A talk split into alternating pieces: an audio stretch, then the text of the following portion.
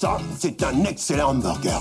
C'est bon la goutte Kept you waiting, huh? Si je devais me faire dessus des clés par engueule, je ferais pas prof. If you want to be a hero, you need to have dreams. Bonjour à toutes et à toutes et bienvenue au Comptoir des Recos, le podcast fait par des potes, pour des potes et où le temps d'une bière, d'un verre de vin ou d'un soda, nous discutons des œuvres de pop culture marquantes qui méritent le coup d'œil. Bienvenue dans cet épisode Numéro 10, mon cher Jules. numéro 10. Quel plaisir, quel plaisir. On l'a beaucoup teasé On celui-là. l'a énormément teasé, je pense que la foule est aux aguets, ils nous attendent au tournant sur cet Les épisode hurles, les 10. hurles. C'est effrayant même, j'ai un petit peu le, le stress. Et j'ai mentionné dans cette intro que c'était un, un podcast fait par des potes pour des potes. Et je pense que cet épisode 10 est peut-être celui qui va le mieux illustrer cela, puisque nous ne sommes pas tout seuls aujourd'hui. Effectivement, parce que comme on l'a teasé dans les épisodes précédents, l'épisode 10 est quelque chose de spécial parce qu'il représente beaucoup pour nous. Il représente énormément et on vous l'a dit dans le dernier épisode, mais on voulait faire quelque chose de nouveau, de novateur et pour le coup, nous avons effectivement invité une âme chère, très chère à notre cœur pour participer au débat sur un épisode très spécial. Eh bien, Mesdames et messieurs, mesdames et messieurs, nous accueillons faites un tonnerre d'applaudissements pour notre invité. Poule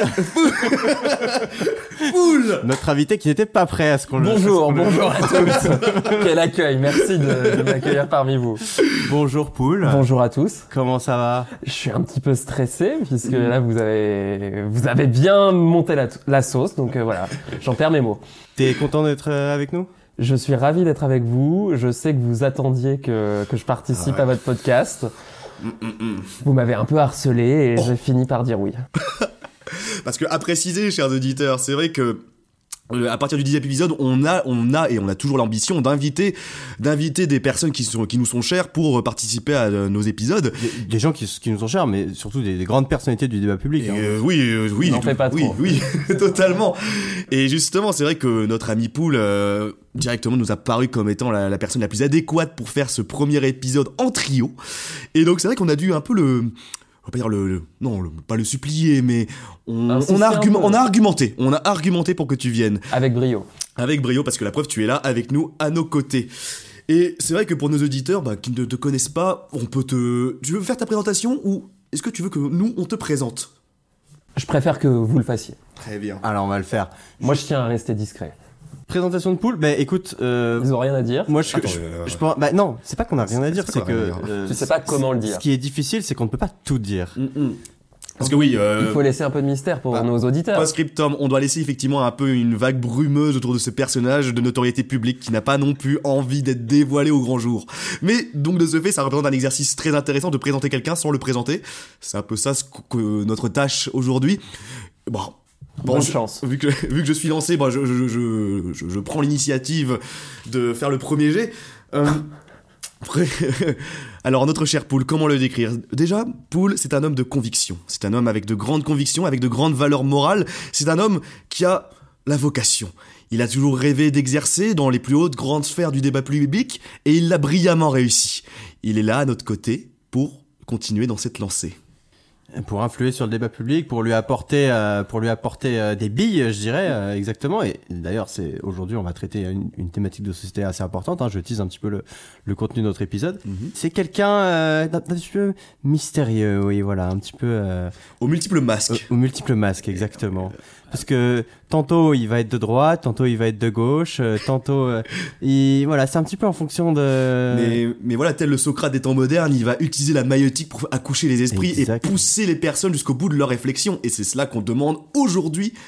Merci pour cette présentation, ça me, ça me touche. Merci de m'accueillir dans votre podcast. Merci de me faire confiance et j'ai hâte de débattre avec vous et de confronter nos arguments sur cette œuvre cinématographique dont nous allons parler dans quelques instants. Et alors, puisqu'on en parle, qui qui veut dévoiler le, le nom de la vie? Y a-t-il euh, quelqu'un qui Y veut a-t-il un se lancer? volontaire? Y a-t-il un volontaire? Je veux bien. hein. Poule, vas-y. Timothée et Jules m'ont donc proposé de disserter sur l'œuvre Requiem for a Dream, avec l'accent. Magnifique. Bel accent. Et, et pourtant tu l'as vu en VF. Je l'ai vu en VF, oui. Alors que vous, vous l'avez vu en VO. Moi, perso, je l'ai vu en VO. Tim, tu l'as vu hein Je l'ai vu en VO aussi. en VO je l'ai vu en ouais. VO, oui. Mm, mm. Magnifique. Requiem. La a VF était pas mal. Hein, mais- Bon, je, je n'en doute pas. Je- Ça fait au moins euh, 10 ans que j'ai pas regardé un film en VF, mais je te fais confiance. euh. Le Sciences Po. Oui. Non, mais on a de la culture ici. On a de la La culture. Oui, la con- la- Ouais, et je regarde Arte, je vous l'avais dit ou pas? Et le monde. Les vidéos sur YouTube. Mais alors, euh, Requiem for a Dream, d'accord. Euh, est-ce que, est-ce que on a quelques petites informations sur ce film, euh, Timothée? Eh bien, Requiem for a Dream, c'est un film qui est sorti en 2000, qui a été réalisé par Darren Ara... Oula, Aran... Oula, j'ai j'ai avoir du mal à le prononcer, je suis désolé. Je Aronofsky, non? Aronofsky, merci. Aaron, c'est pas Il Aaron regarde son Ah, anti-sèche. Ah, je regarde mon anti-sèche, Darren Aronofsky. Euh, Merci parce que j'ai eu du mal à le prononcer. Et c'est l'adaptation aussi d'un livre qui a été euh, écrit par euh, un certain Shelby, je crois. Shelby, euh, ça c'est son nom et son prénom qui m'échappe. Régis Shelby, si je ne me trompe pas. Euh, attendez, je regarde. Oh là là, Anti-sèche. beaucoup d'anti-sèche. Non mais Hubert Shelby, pardon. Hubert Shelby. De Régis à Hubert, a Régis pas. Hubert. Attendez, voilà, je, je n'ai pas tous les noms en tête, mais Hubert Shelby, qui qui, donc c'est un livre qu'il a écrit dans les années 70. Et donc, Bon, avant de parler de Requiem for a Dream, je pense qu'on peut s'attarder un minimum sur un contexte d'ensemble sur euh, l'œuvre d'Aronofsky, que j'ai bien prononcé cette fois-ci. Euh, Est-ce que vous avez vu quelques films, quelques autres films de ce réalisateur, euh, chers amis? Alors pas par, du tout. par contre, je confirme, c'est Aronofsky. Hein, pas- Aronofsky? Pas Aronofsky. Aronofsky. Je vais, je vais Aro- Aronofsky. Aronofsky. Je vais vraiment galérer à le prononcer jusqu'à la fin du podcast, je C'est pas pense. grave, c'est pas grave. On dira le réalisateur. Le réalisateur. Aronofsky. Aronofsky. Est-ce que donc oui, ma question, est-ce que vous avez vu d'autres films de ce réalisateur ou euh, je peux faire À ma connaissance, non. à ta connaissance non. À ma connaissance, je n'ai pas vu de film de ça. De ce Non, mais peut-être que je ne le sais pas forcément, mais en tout cas. euh, Euh, moi, j'en ai vu aucun autre non plus, il me semble. Je, bah, enfin, je connais juste Black Swan, Black qui Swan. est super connu, Mhm. mais que je n'ai pas vu non plus. Et il va falloir que ça pourra faire l'objet Ça d'un pourrait faire l'objet d'une autre co euh, à le- à l'avenir. d'un autre épisode. Eh bien bon bah pour planter un peu le décor très brièvement de de ce réalisateur, donc euh, le premier film qu'il a réalisé c'est le film Pi. Ensuite, les autres films que j'ai vus, c'est notamment bah, Black Swan dont tu as parlé et Noé qu'il avait sorti, euh, donc euh, où il y a Russell Crowe et ça retrace un peu pour Noé en tout cas, ça retrace l'histoire bah, de la Bible, enfin de l'épisode biblique qu'est l'arche de Noé, mais de version très contemporaine on va dire. Et en fait, ce qui est très intéressant avec ce réal, et je vais le rattacher avec le film Requiem for a Dream, parce que un de ses grands thèmes, de manière très générale, c'est l'obsession. L'obsession et l'addiction. Alors, dans Requiem for a Dream, on devine très très bien et très vite ce que cela peut être, mais de manière générale, par exemple, dans Pi, on suit l'histoire d'un mathématicien qui est obsédé par le chiffre pi, enfin le nombre pi, et qui est obsédé par cette recherche, et qui à la fin, petit spoil, va devenir fou.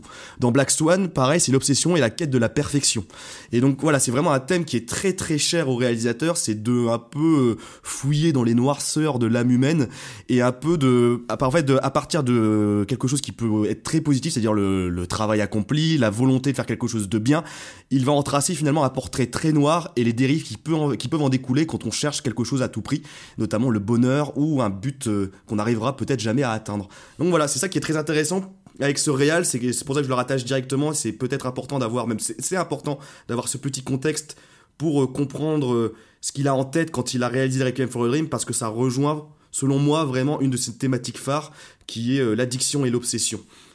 Voilà, donc euh, Mais écoute, euh, merci pour ce petit cadrage. Et effectivement, c'est. c'était l'instant France Inter. J'apprends des choses. C'était là.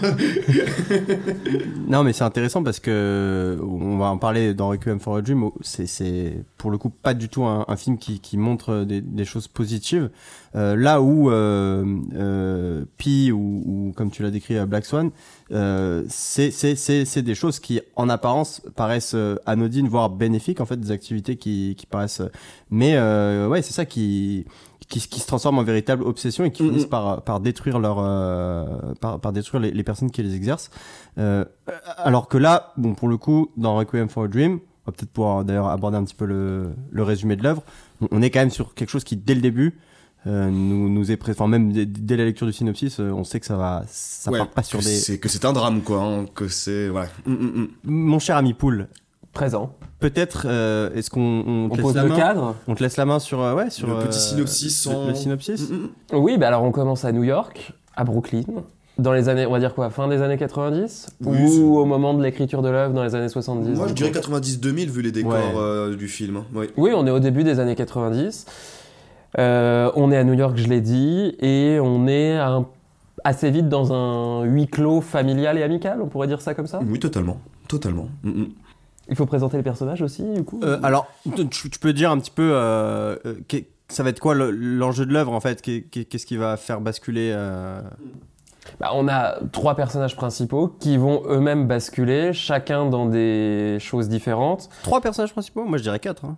Oui, quatre, oui, allez, oui, oui, oui, je te le donne. Nous avons donc quatre personnages principaux, euh, trois vont basculer à peu près dans la même chose, et la quatrième va basculer dans une autre sorte d'addiction. Et alors, on peut peut-être euh, aller encore un peu plus loin et, et évoquer euh, ce que sont ces addictions? Alors on va commencer par la plus anodine au premier abord, c'est la télévision, ami podcasteur. Très bien vu. Voilà, nous avons, euh, nous avons donc, euh, comment elle s'appelle déjà? Sarah, Sarah, Sarah, la mère. qui- Sarah la mère, qui est accro à la télévision et qui est accro à un, un jeu télé, on pourrait dire ça comme ça? Oui, c'est ça, un, un show, oui, un show télévisé. Un ouais. show quotidien Mhm. euh, tous les soirs, voilà. Elle, elle est accro à ça. Et nous avons son fils, Harry, qui lui est accro bah, à la drogue. Et nous avons également sa meuf et son meilleur pote. La meuf et le meilleur pote de Harry, donc du fils, c'est ça? Oui, et puis nous avons aussi les potes de la mère, mais là, c'est des personnages secondaires, voire tertiaires. Tout à fait, tout à fait. Euh, c'est bien résumé, Tim? C'est très bien résumé. C'est très bien résumé, en sachant que, bah, effectivement, comme tu l'as dit, il tombe dans trois, enfin, dans deux grandes addictions différentes. Et aussi, c'est ça qui est très intéressant avec ces personnages, c'est que, par contre, les raisons de pourquoi ils tombent dans cette addiction, dans ces addictions, sont un peu diverses. Il c'est pas vraiment pour les mêmes facteurs à chaque fois. Donc ça, on va le creuser plus tard, parce que là, c'est plus dans la partie euh, point positif, euh, spoil, etc. Mais c'est là qui est, très intéressant, parce que ça revient avec ce que je disais au départ avec euh, le réalisateur, qui est l'obsession. C'est que la plupart des personnages que écrit le réalisateur, c'est vraiment des personnages qui ont des rêves, beaucoup de rêves, qui ont beaucoup de bonnes intentions et qui, euh, comme beaucoup d'entre nous, bah, ont envie de s'accomplir. Et là, pareil, en fait, tout au long du film, on va suivre quatre personnages qui ont des buts, des ambitions, qui ont réellement une réelle envie de, bah, oui, se- s'accomplir, s'affirmer eux-mêmes.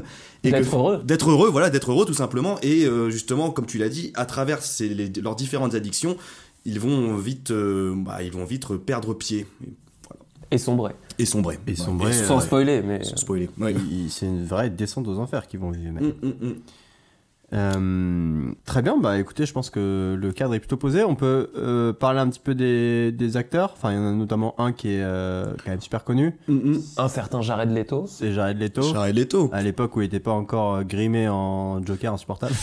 Bah, euh, bah, bah, Jared Leto, bah oui, parce que le seul film qu'il avait fait avant, finalement, bah, c'était Fight Club, où il était, euh, ah, en fait, il, il était grimé en blondinet, et c'était même un Ouais. personnage secondaire dans ce film, parce qu'il n'était pas du, du tout, ou presque pas mis en avant. Et c'est vrai que, bah, pour lui, Requiem for a Dream, c'est un peu le film qu'il a, euh, bah, pour le coup, qu'il a consacré, hein, véritablement. C'est le tremplin. ouais. véritablement. Euh, donc là, Jared Leto, bon après qui a, bon, bah, bon maintenant sa carrière, bon je vais pas, voilà, on va pas revenir sur toute la carrière de Jared Leto, mais c'est, C'est C'est- en dents de scie, euh, c'est en dents de scie. Ouais, voilà, il, il a pas fait que des bons films, on va dire. En tout cas, celui-là est réussi. En tout cas, celui-là est En réussi. tout cas, celui-là est réussi et bah, dans lequel il incarne. Donc c'est Harry, hein, c'est ça le, le nom Harry. qui est Harry. qui est le protagoniste principal, on peut dire. Oui, oui, totalement. Et, euh, et moi, enfin, bon voilà, il incarne super bien, je trouve. ce- C'est vraiment, c'est c'est un, un jeune euh, de qui vient à peine de sortir du lycée et qui est complètement paumé. Et enfin, je pense que le choix de l'acteur était vraiment bon à ce moment-là, euh, parce que physiquement, il, il- il dégage Mm. vraiment ça, et puis, enfin, il le joue super bien aussi, quoi. Ensuite, quand même, dans le- les principaux acteurs qu'on a, enfin, que le film a révélé et dévoilé, tu as euh, Jennifer Connelly, après, qui a quand même eu une carrière. euh, euh, bah, on peut la retrouver, euh, on la retrouve dernièrement bah, dans par exemple Alita Battle Angel. On la retrouve aussi, si je ne me trompe pas, euh, dans le film Noé aussi, qui a été réalisé par le même réal.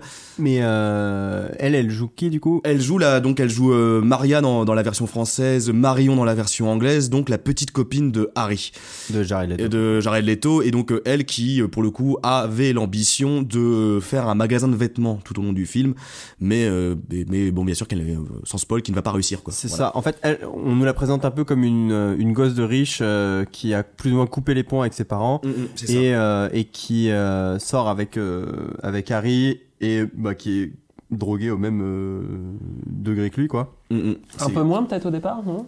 Oui, peut-être un peu moins au départ, c'est vrai. Euh, Peut-être un peu moins, ouais. Et en fait, oui, ouais, bon, ça on en reviendra. Mais elle, elle souffre peut-être même du, du- en tout cas au tout début, d'une autre forme d'addiction que, que la drogue. Mm. On en parlera. On en reparlera plus tard. Je ne sais pas de quoi on parle. Voilà, on n'a pas vu le même film, mais bon.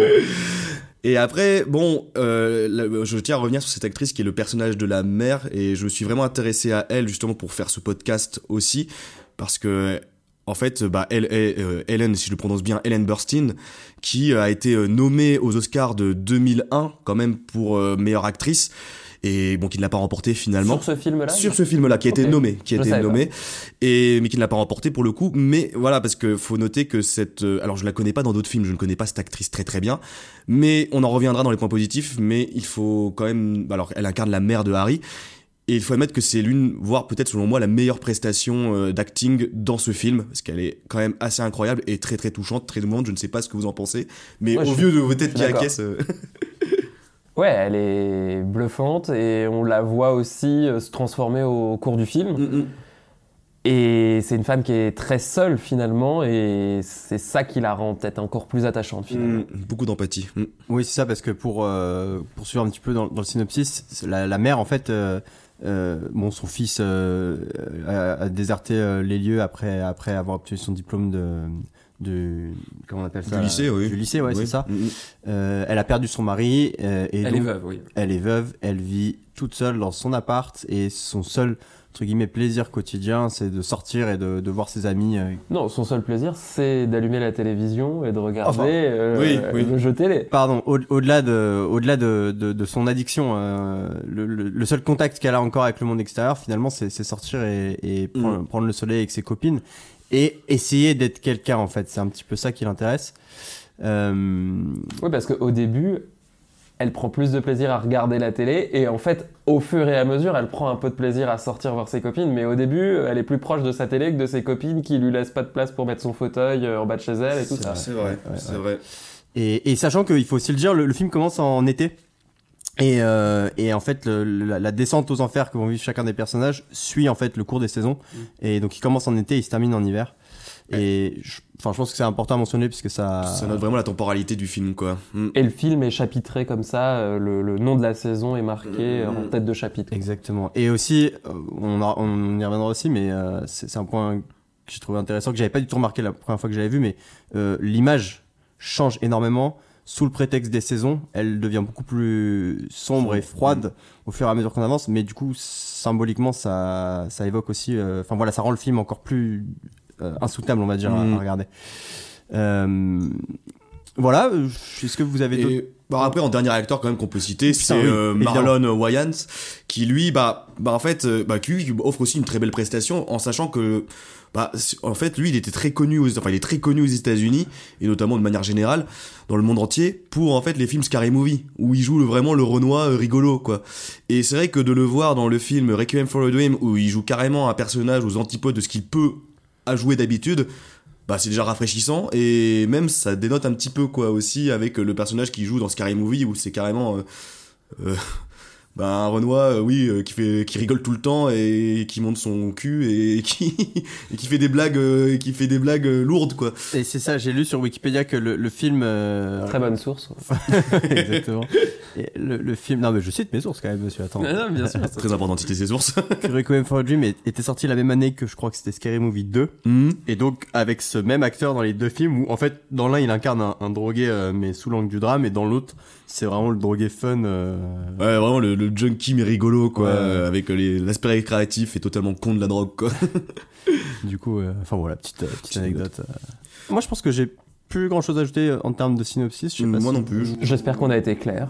On a parlé du réal, on a parlé. euh, Non, mais je pense que tous les points ont été abordés de manière euh, globale, donc euh, c'est bien. Je pense qu'on peut passer à la prochaine question, chers auditeurs, qui est comment avons-nous découvert Requiem for a Dream? Et alors là, pour une fois, enfin pour une fois, non, assez régulièrement, c'est quand même soit l'un, soit l'autre, euh, Tim et, et moi qui nous faisons découvrir des trucs. Mais là, je pense que tous les trois, on a une histoire différente sur comment on a découvert l'œuvre.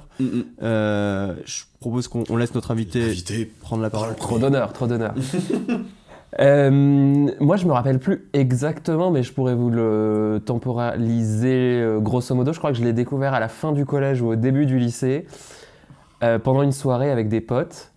Et euh, en fait, il m'avait un peu traumatisé au début ce film. Et je sais que la musique m'avait un peu hanté. Ou en tout cas, euh, je pense que la, la BO, on ne l'oublie pas. Le film non plus, au passage.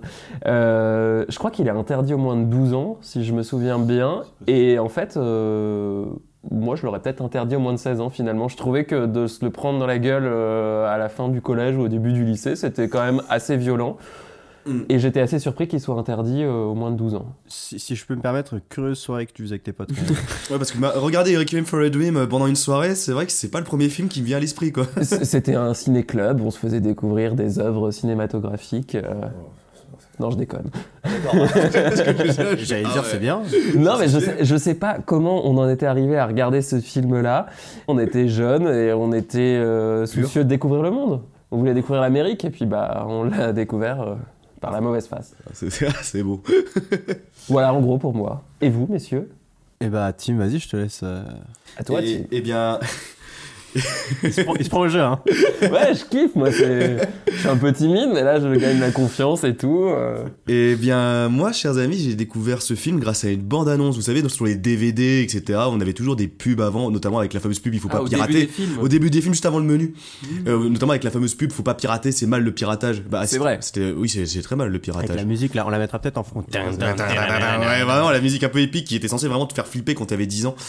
Et bah voilà, en fait, en- entre cette pub-là, enfin, c'est ce, ce message gouvernemental et d'autres pubs, euh, effectivement, j'ai vu une pub sur Requiem for a Dream. Et c'était la bande-annonce. de- C'était la bande-annonce du film, ouais. Mais sur quel DVD C'était, alors là, le DVD, je crois que c'était d'ailleurs Chicken Run, donc la boucle est bouclée en fait. dont vous avez parlé dans Donc, un ouais, précédent Dans l'épisode Dans l'épisode un, donc c'est pour ça que je C'est la ça- quadrature du cercle. C'est lié, c'est mathématique. Et oui, je crois que j'ai vraiment vu cette pub. D'ailleurs, ça m'avait un peu étonné de voir cette pub pour un, pour un film pour enfants, mais bon, euh, pourquoi pas. Et donc, j'avais, je crois, 12-13 ans quand j'avais vu cette pub et je me suis dit, bah tiens, ça a l'air bah, pas mal en fait. C'est gore, donc tu regardes. Bon, ça m'avait attiré, tu vois, l'ambiance m'avait attiré, etc. Et je me souviens que j'avais demandé à ma maman euh, d'acheter le DVD. Ah ouais. Attends, t'avais quel âge, rappelle-moi? 13-14 ans, ouais. Ah oui, quand même. 13-14 ans. On et la, avait tous à peu près Ouais. le même âge du coup. et la, C'est vrai. et la première fois que j'ai. Et après, on l'a regardé avec ma famille et. Bah. En famille. En en famille, ouais, on l'a regardé en famille, Requiem for a Dream, je- comme Black Swan, etc. Quoi d'ailleurs, parce que ça, c'est les films de ce réalisateur. Je me souviens qu'on les rega- on les regardait souvent en famille. Je ne sais pas pourquoi. Un bon moment. Un bon moment. Très bon moment. et du coup, bah, je l'ai regardé avec mon père et ma mère, et c'est vrai que bah ils m'ont laissé regarder Jusqu'au bout. jusqu'au bout. Euh, En plus, ça devait être gênant parce qu'il y a quand même des scènes euh, assez euh, crues. euh, cru, ouais, mais bah, après c'est vrai que. bah, c'est vrai que c'est- même avec le recul, je me dis, c'était- c'est vrai que c'était un peu bizarre quand même, parce que je, je- je- Légèrement. non mais ah, ah, ah, après- J'avais une petite bosse dans le pantalon. J'espère que personne n'avait remarqué. non en plus c'est dégueulasse parce qu'une petite balle dans le pantalon pour ce genre de scène, quoique j'avoue. Euh, ah pardon, Non, c'est immonde. c'est immonde. Joker. Joker. mais non, mais en vrai, en vrai tu vois, je- mes parents connaissaient pas, on l'a regardé jusqu'au bout. De... Ils ont pas dit à un moment on coupe, on arrête? Non, non, du tout. Au, contraire, peut-être que dans leur tête, c'était en mode bon, bah comme ça, tu fumeras jamais, Timothée. Tu vois, genre, ça fait, une- ça fait un bon message de prévention, je sais pas. Mais Ah oui, on euh, oui, au moins là, on peut le dire. peut le voir comme ça. On peut le voir comme ça. Mais après, non, je pense que. Évidemment, je considère maintenant avec le recul que j'étais peut-être un peu trop jeune pour voir ce film. 13-14 ans, pour, pour moi, c'est trop jeune pour voir ce film. Après, je trouve que c'est, si j'avais eu peut-être 16 ans, c'est pas un, c'est, peut-être, voilà, je me dis que c'est un film quand même qui, cinématographiquement parlant déjà, il, est quand même magnifique, on en reparlera, mais je trouve qu'il apporte quand même beaucoup. Et même sur le fond, sur le fond, c'est un film intéressant sur lequel tu peux vraiment parler, bon, en famille, entre autres, mais de manière générale, tu peux en parler, ça peut vraiment entraîner de bonnes discussions de manière générale. Et donc, en vrai, je peux comprendre aussi le fait pourquoi ils m'ont ils m'ont laissé le regarder, parce que c'est un film intelligent, à beaucoup de degrés. Donc voilà. Donc, en tout cas, je vais pas m'étendre là-dessus, mais je l'ai découvert très très jeune, trop jeune. Et après, bah, je, suis après, euh, bah, la dernière fois que je l'avais vu quand même une fois avant le, le révisage pour le podcast. En gros, je l'ai vu trois fois. Et la dernière fois que je l'avais vu avant, euh, avant, avant, bah, aujourd'hui même pour le podcast, c'était quand j'avais euh, 19 ans, un truc comme ça. Voilà. Donc, Tim, tu l'as découvert jeune et toi, Jules Alors, euh, juste du coup, tu l'as vu trois fois au Je total. l'ai vu trois fois au total, en, com- en comptant la fois où, la, cette fois-là où je l'ai regardé pour le podcast. Et voilà. pourquoi tu l'as revisionné quand t'avais 19 ans? Euh, parce que je me suis dit, bah, j'avais des souvenirs. En fait, ce film avait, bah, comme Poule, un peu traumatisé. Euh, la musique m'avait traumatisé, euh, le thème et les scènes finales m'avaient traumatisé. Et un peu, tu sais, le film où tu gardes une mauvaise impression, mais tu sais que c'est pas le film en soi, c'est que c'est toi en fait. Typiquement, j'avais eu la même impression pour le voyage de Shiro, Princesse Mononoke, où il y avait des scènes qui m'avaient dégoûté parce que j'étais trop jeune. Et en fait, j'avais cette même réflexion, et c'est pour ça que j'avais pris la décision de le re-regarder à 19 ans pour me dire est-ce que euh, mon, mon est-ce que j'ai assez pris en maturité pour avoir un regard neuf sur ce film et ce fut le cas parce que euh, là pour le coup les scènes qui me traumatisaient ou me dégoûtaient à l'époque j'avais pas le même sentiment et surtout je les comprenais mieux en fait Je finalement les aimais bien finalement. ouais ouais et toi Jules? Euh, juste, toi, Oui. Paul, du coup, tu l'avais pas revu en Il veut pas répondre. hein. il veut pas répondre hein, il veut Il a- Notez, sans- chers auditeurs. censure hein, ça- Je tiens juste à ce que tout soit très clair pour nos auditeurs. Toi, Paul, En tu- toute transparence. exactement. Tu ne l'avais pas revu depuis euh, le visionnage là pour le podcast. Ah, je crois pas que. je- Non, je, je ne l'avais pas revu et je l'ai revu hier soir euh, pour la première fois depuis 10 ans, du coup. le temps passe vite Et je suis toujours aussi euh, perturbé après le visionnage. voilà. C'est vrai que ça ne laisse pas indemne. Et vous alors, très cher? Et alors, en ce qui me concerne, eh ben, j'ai découvert le film par la musique parce que je pense que énormément de nos auditeurs connaissent la musique parce qu'elle était énormément utilisée dans les vidéos YouTube des années 2000 et Ah bon? Ouais oui, Ah ouais, oui. ouais, ouais. Il y avait plein de montages avec la, la musique de film. Je- Mais C'est un peu angoissant quand même. Ouais, c'est Bah, angoissant. en même mais- temps c'est angoissant c'est épique et donc euh, cette musique euh, qui est enfin, le compositeur c'est Clint Mansell on va le citer comme ça c'est fait parce que quand même on faut euh, il, il a fait d'autres trucs euh, que Bonjour à lui. Il a fait toute la BO euh, de, Bonjour, madame. des, des films de- du réalisateur Aronofsky. Donc euh, il a fait la musique de Pi, il a fait la musique de Noé. Et donc moi je l'ai retenu pour ça. Parce que c'est vraiment, on associe souvent un réalisateur avec un compositeur. Et donc là c'est vraiment le couple Aronofsky, Clint Mansell, c'est vraiment le couple du cinéma. euh, euh, voilà, le couple compositeur-réalisateur. Et, Voilà. euh, et je, je pense qu'on la mettra en fond la musique et beaucoup de nos auditeurs, euh, si nombreux, pourront la, pourront la, enfin la reconnaîtront euh, du, du premier coup d'oreille. Mm. Euh, mais donc ouais, moi c'est parce que bah à l'époque euh, je regardais pas mal de vidéos YouTube et puis j'ai souvenir putain d'être tombé en fait sur une vidéo YouTube, euh, c'était genre un peu en mode un top. Top 10 euh, des enfants tueurs les plus effrayants ou un truc comme ça, tu vois. C'est toujours des vidéos un peu comme ça, tu vois. trash ou le topito avant l'heure, quoi. ouais, c'est ça. Ou tu sais, ça te faisait un peu comme un diaporama PowerPoint, mais sur Ah oui, vraiment bien avec- dégueulasse. ouais, Avec ouais. des photos qui euh, qui s'affichent et des textes, mais tu sais, écrit avec une police dégueulasse. euh, genre. C'était- les premières heures de YouTube. C'est ça. Et en fait, à force d'entendre cette musique sur YouTube, j'ai j'ai fini par euh, me, me dire, mais ça vient d'où? Et donc, en farfouillant un peu, je trouve le film. Je le mate encore une fois, probablement sur ma PSP à l'époque.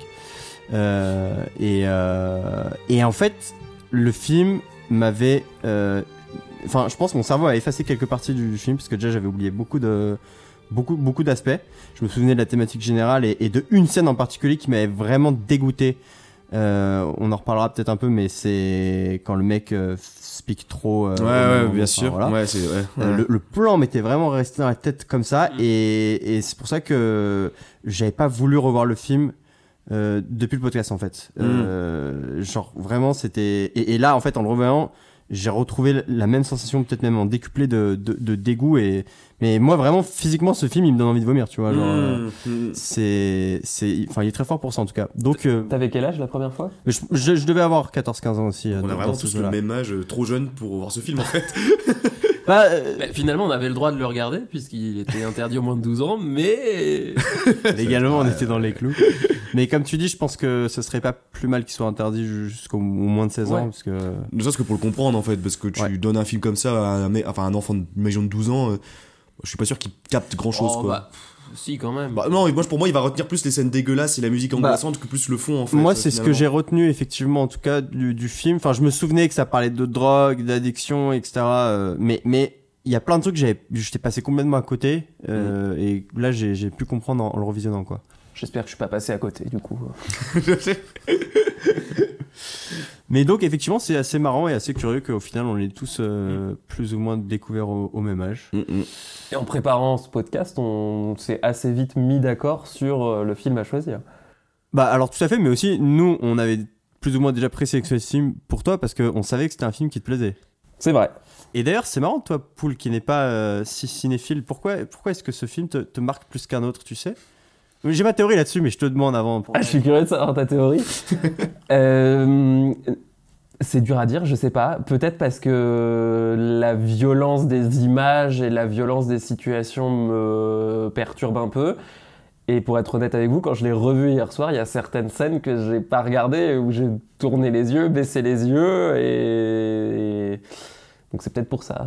Peut-être que ce genre de truc, tu t'en souviens. Quelle est ton explication? Et moi, je me suis dit que c'est parce que euh, c'est un, film qui est euh, qui, qui parle énormément de la société et des problèmes, la sociétaire, C'est et, la et société. qui parle vraiment d'un enfin, d'un problème social, quoi.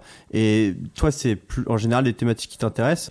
Et, euh, et donc je me suis dit, c'est peut-être pour ça, tu vois, c'est pas juste un film euh, euh, de fiction ou de fantasy. On avait regardé, je me souviens ensemble, euh, euh, euh, putain, c'était euh, l'incroyable histoire, non, euh, avec Ben Stiller, là, Walter Mitty, voilà. Euh, tu sais le mec qui part euh, dans, dans ses rêves et tout. euh, Enfin au début au début du film c'est un employé de bureau classique et puis il rêve qu'il vit des Mm. aventures de dingue et au bout d'un moment après il part en Islande et tout pour euh, faire toute une quête. Je sais pas si tu te souviens. Pas vraiment. Pas vraiment. ok. Mais et je me souviens qu'on avait eu un, un super débat en, en l'ayant fini parce que moi j'avais adoré ce Comme souvent. et, et comme souvent. Et toi tu l'avais détesté et Bah, non, mais c'est vrai que moi j'aime bien les trucs réalistes. Euh, j'ai un peu les pieds sur terre et j'aime bien les, les films qui gardent les pieds sur terre.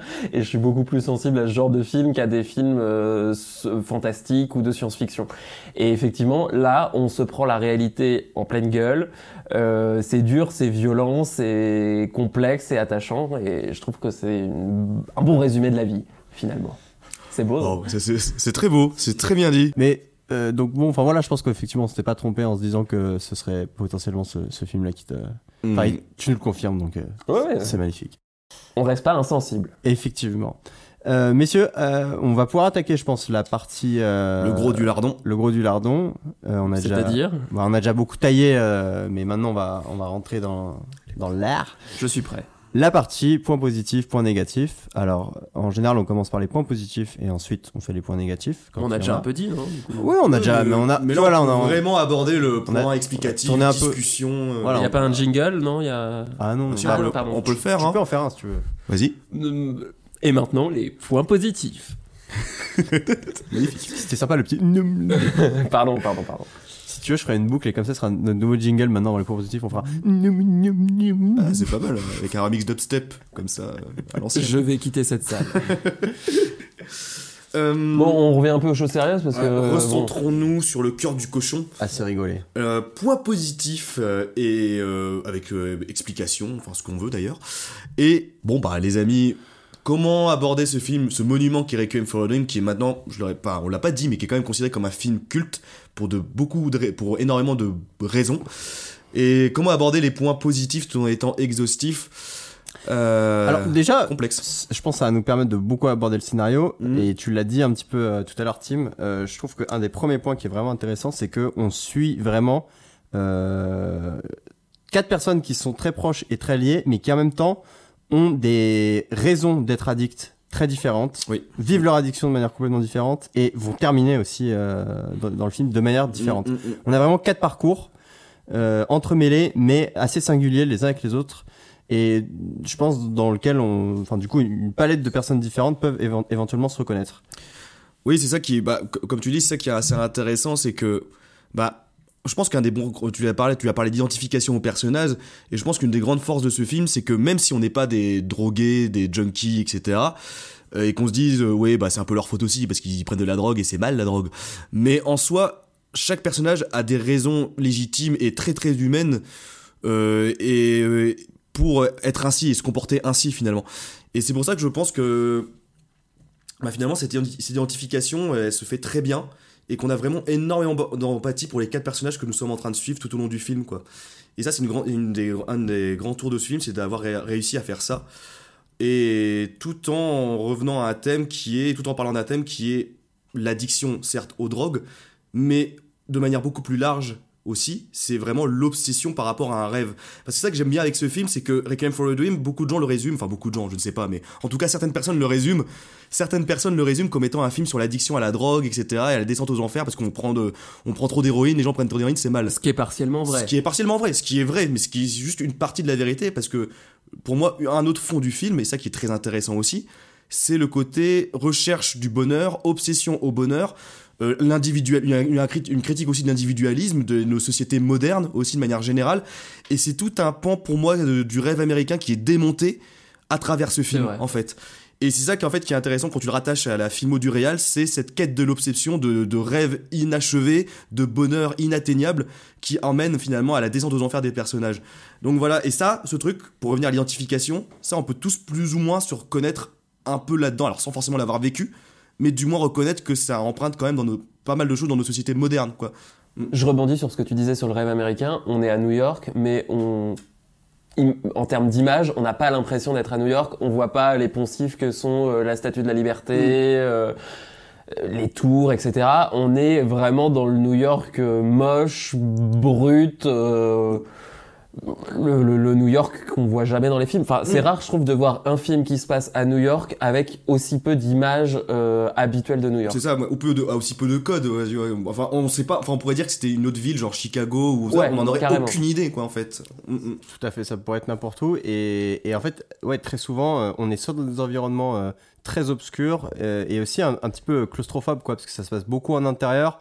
Euh, et peut-être aussi que là, ça symbolise euh, une forme d'enfermement des personnages aussi, euh, euh, enfermés chez eux, enfermés soit à se droguer, soit à regarder la télé, etc. Et donc ça fait qu'effectivement, on voit, on voit très peu la ville. euh, Enfin, ouais, comme tu dis, ça pourrait être ailleurs que. Et, moi, ce que tu disais, c'est euh, certes, c'est euh, la drogue, l'addiction et tout ça, mais pour moi, le mot central aussi, c'est la solitude. Mm. Finalement, on a des personnages qui sont seuls face à eux-mêmes et qui euh, se tournent vers la drogue ou vers la télévision parce qu'ils ont rien d'autre en fait. Ouais, Finalement. ça, Et donc, je pense que c'est aussi un des thèmes du film, c'est la solitude. Moi, je suis d'accord parce que bah on en revient à là, c'est que je pense qu'on a affaire à quatre personnages auxquels on s'identifie.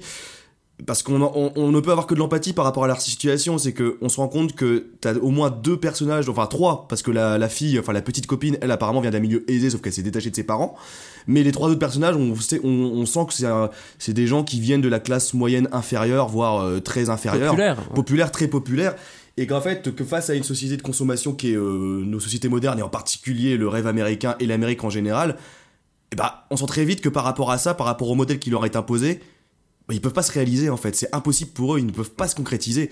Et, et ça, cette course à l'impossible, bah, malgré le fait qu'on puisse se dire, ouais, ils se droguent aussi, c'est un peu leur faute et tout, euh, ils se donnent pas les moyens, nanana, on sent qu'ils sont face à une machine qui les écrase, et ça, c'est ça qui crée les énormément d'empathie, quoi. Et euh, même pour aller encore un petit peu plus loin que simplement la critique du rêve américain, moi personnellement, là en le revoyant, j'ai aussi vu en fait une forme de critique du capitalisme parce que en fait chacun de ces personnages euh, se retrouve dans une situation de dépendance d'un personnage plus puissant, plus fortuné que Oui, lui vrai. et qui lui fournit en fait un petit peu ses dosettes, euh, que ce soit métaphoriquement ou pour de vrai, euh, puisque ben les, les, les, les deux euh, les deux héros Harry et Tyrone, c'est ça. Tyrone, ouais. euh, ils sont ils sont dépendants de des mecs qui font venir de, de la drogue dans leur ville pour qu'ils puissent revendre ça et se faire de la thune.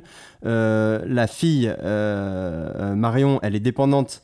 En fait, c'est pour ça que je disais aussi qu'il y avait plusieurs types de, de dépendance parce que en fait, elle dans son cas, je trouve que ce qui est vraiment intéressant, c'est qu'au début, elle est, elle est moins droguée qu'eux, mais sa dépendance, c'est son attachement envers Harry en fait, Mm, qui mm, lui mm. est drogué. Ouais, qui est drogué, ouais. Et elle va se retrouver à, en fait, on va commencer un petit peu à spoiler, mais euh, à, à se prostituer euh, pour, pour, Oui, bien spoilé. euh, pour, pour lui ramener. euh, Bon, enfin après pour moi c'est pas un, enfin si, ça fait partie des, des Euh, woman, pardon.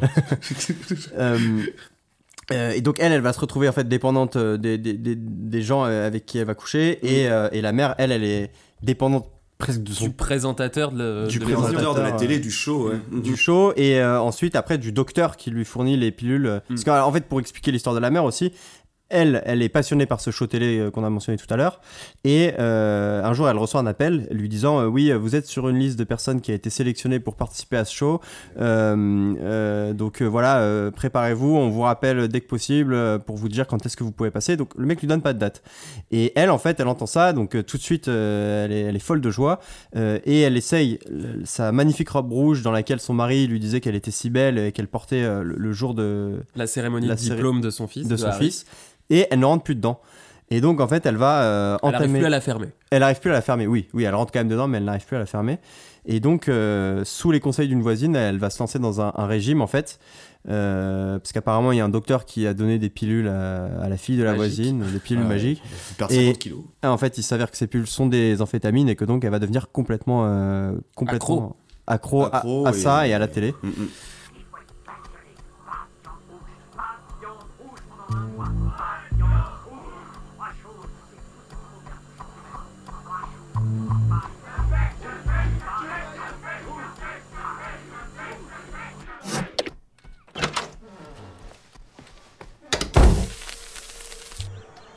Ada nous en a parlé, c'est super. Mais demain, on fera une couleur plus foncée. Pourquoi plus foncé Pour aller avec ma robe rouge. Ah oui, mais comme ça, tu ressembles à Madonna. Ça ne ressemble pas à Madonna. Et ça non plus. Mais ça va pas tarder. Je fais un régime. Quel genre de régime? Œufs durs et pamplemousse. Ah, je connais, je te souhaite bonne chance. Je tiens très bien. Tu le fais depuis quand? Je l'ai fait toute la journée. Toute la journée Il n'est qu'une heure Je pense mince. Elle pense mince. Ma petite Louise a réussi à perdre 25 kilos comme ça. Comme ça. Comme quoi Pouf Tu l'as enfermée dans un hammam ou quoi Elle est allée voir un docteur. Il lui a donné des comprimés. Tu n'as plus envie de manger. Et alors, quel est l'intérêt? Tu veux dire qu'avec ça, je ne penserai pas à me goinfrer de pâté de foie sur du pain de seigle? Écoute, ce n'est pas le genre de choses à dire devant quelqu'un qui fait un régime. Oh, pas grave. Je me descendrai à un autre quartier de pamplemousse.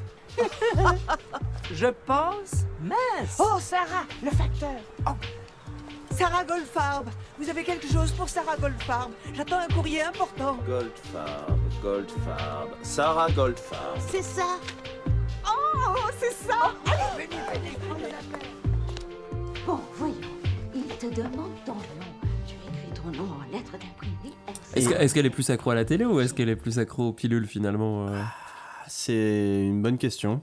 Euh, Bah, c'est deux addictions qui s'alimentent en fait. Je pense que ouais, voilà, c'est les deux et surtout que bah en fait l'un, bah, comme tu l'as dit, l'un alimente l'autre et que bah bah en fait après c'est que les pilules renforcent les situations où elle projette son intériorité dans la télé, elle se projette vraiment parce que bon, oui, à préciser quand même pour mettre un peu en, en contexte, c'est que bah euh, cette dame est seule. Il y a même un magnifique monologue où elle parle à son fils qui vient lui rendre visite. Donc là, on spoil totalement, je vous l'avais compris. Là, on est vraiment en train de vous raconter le film.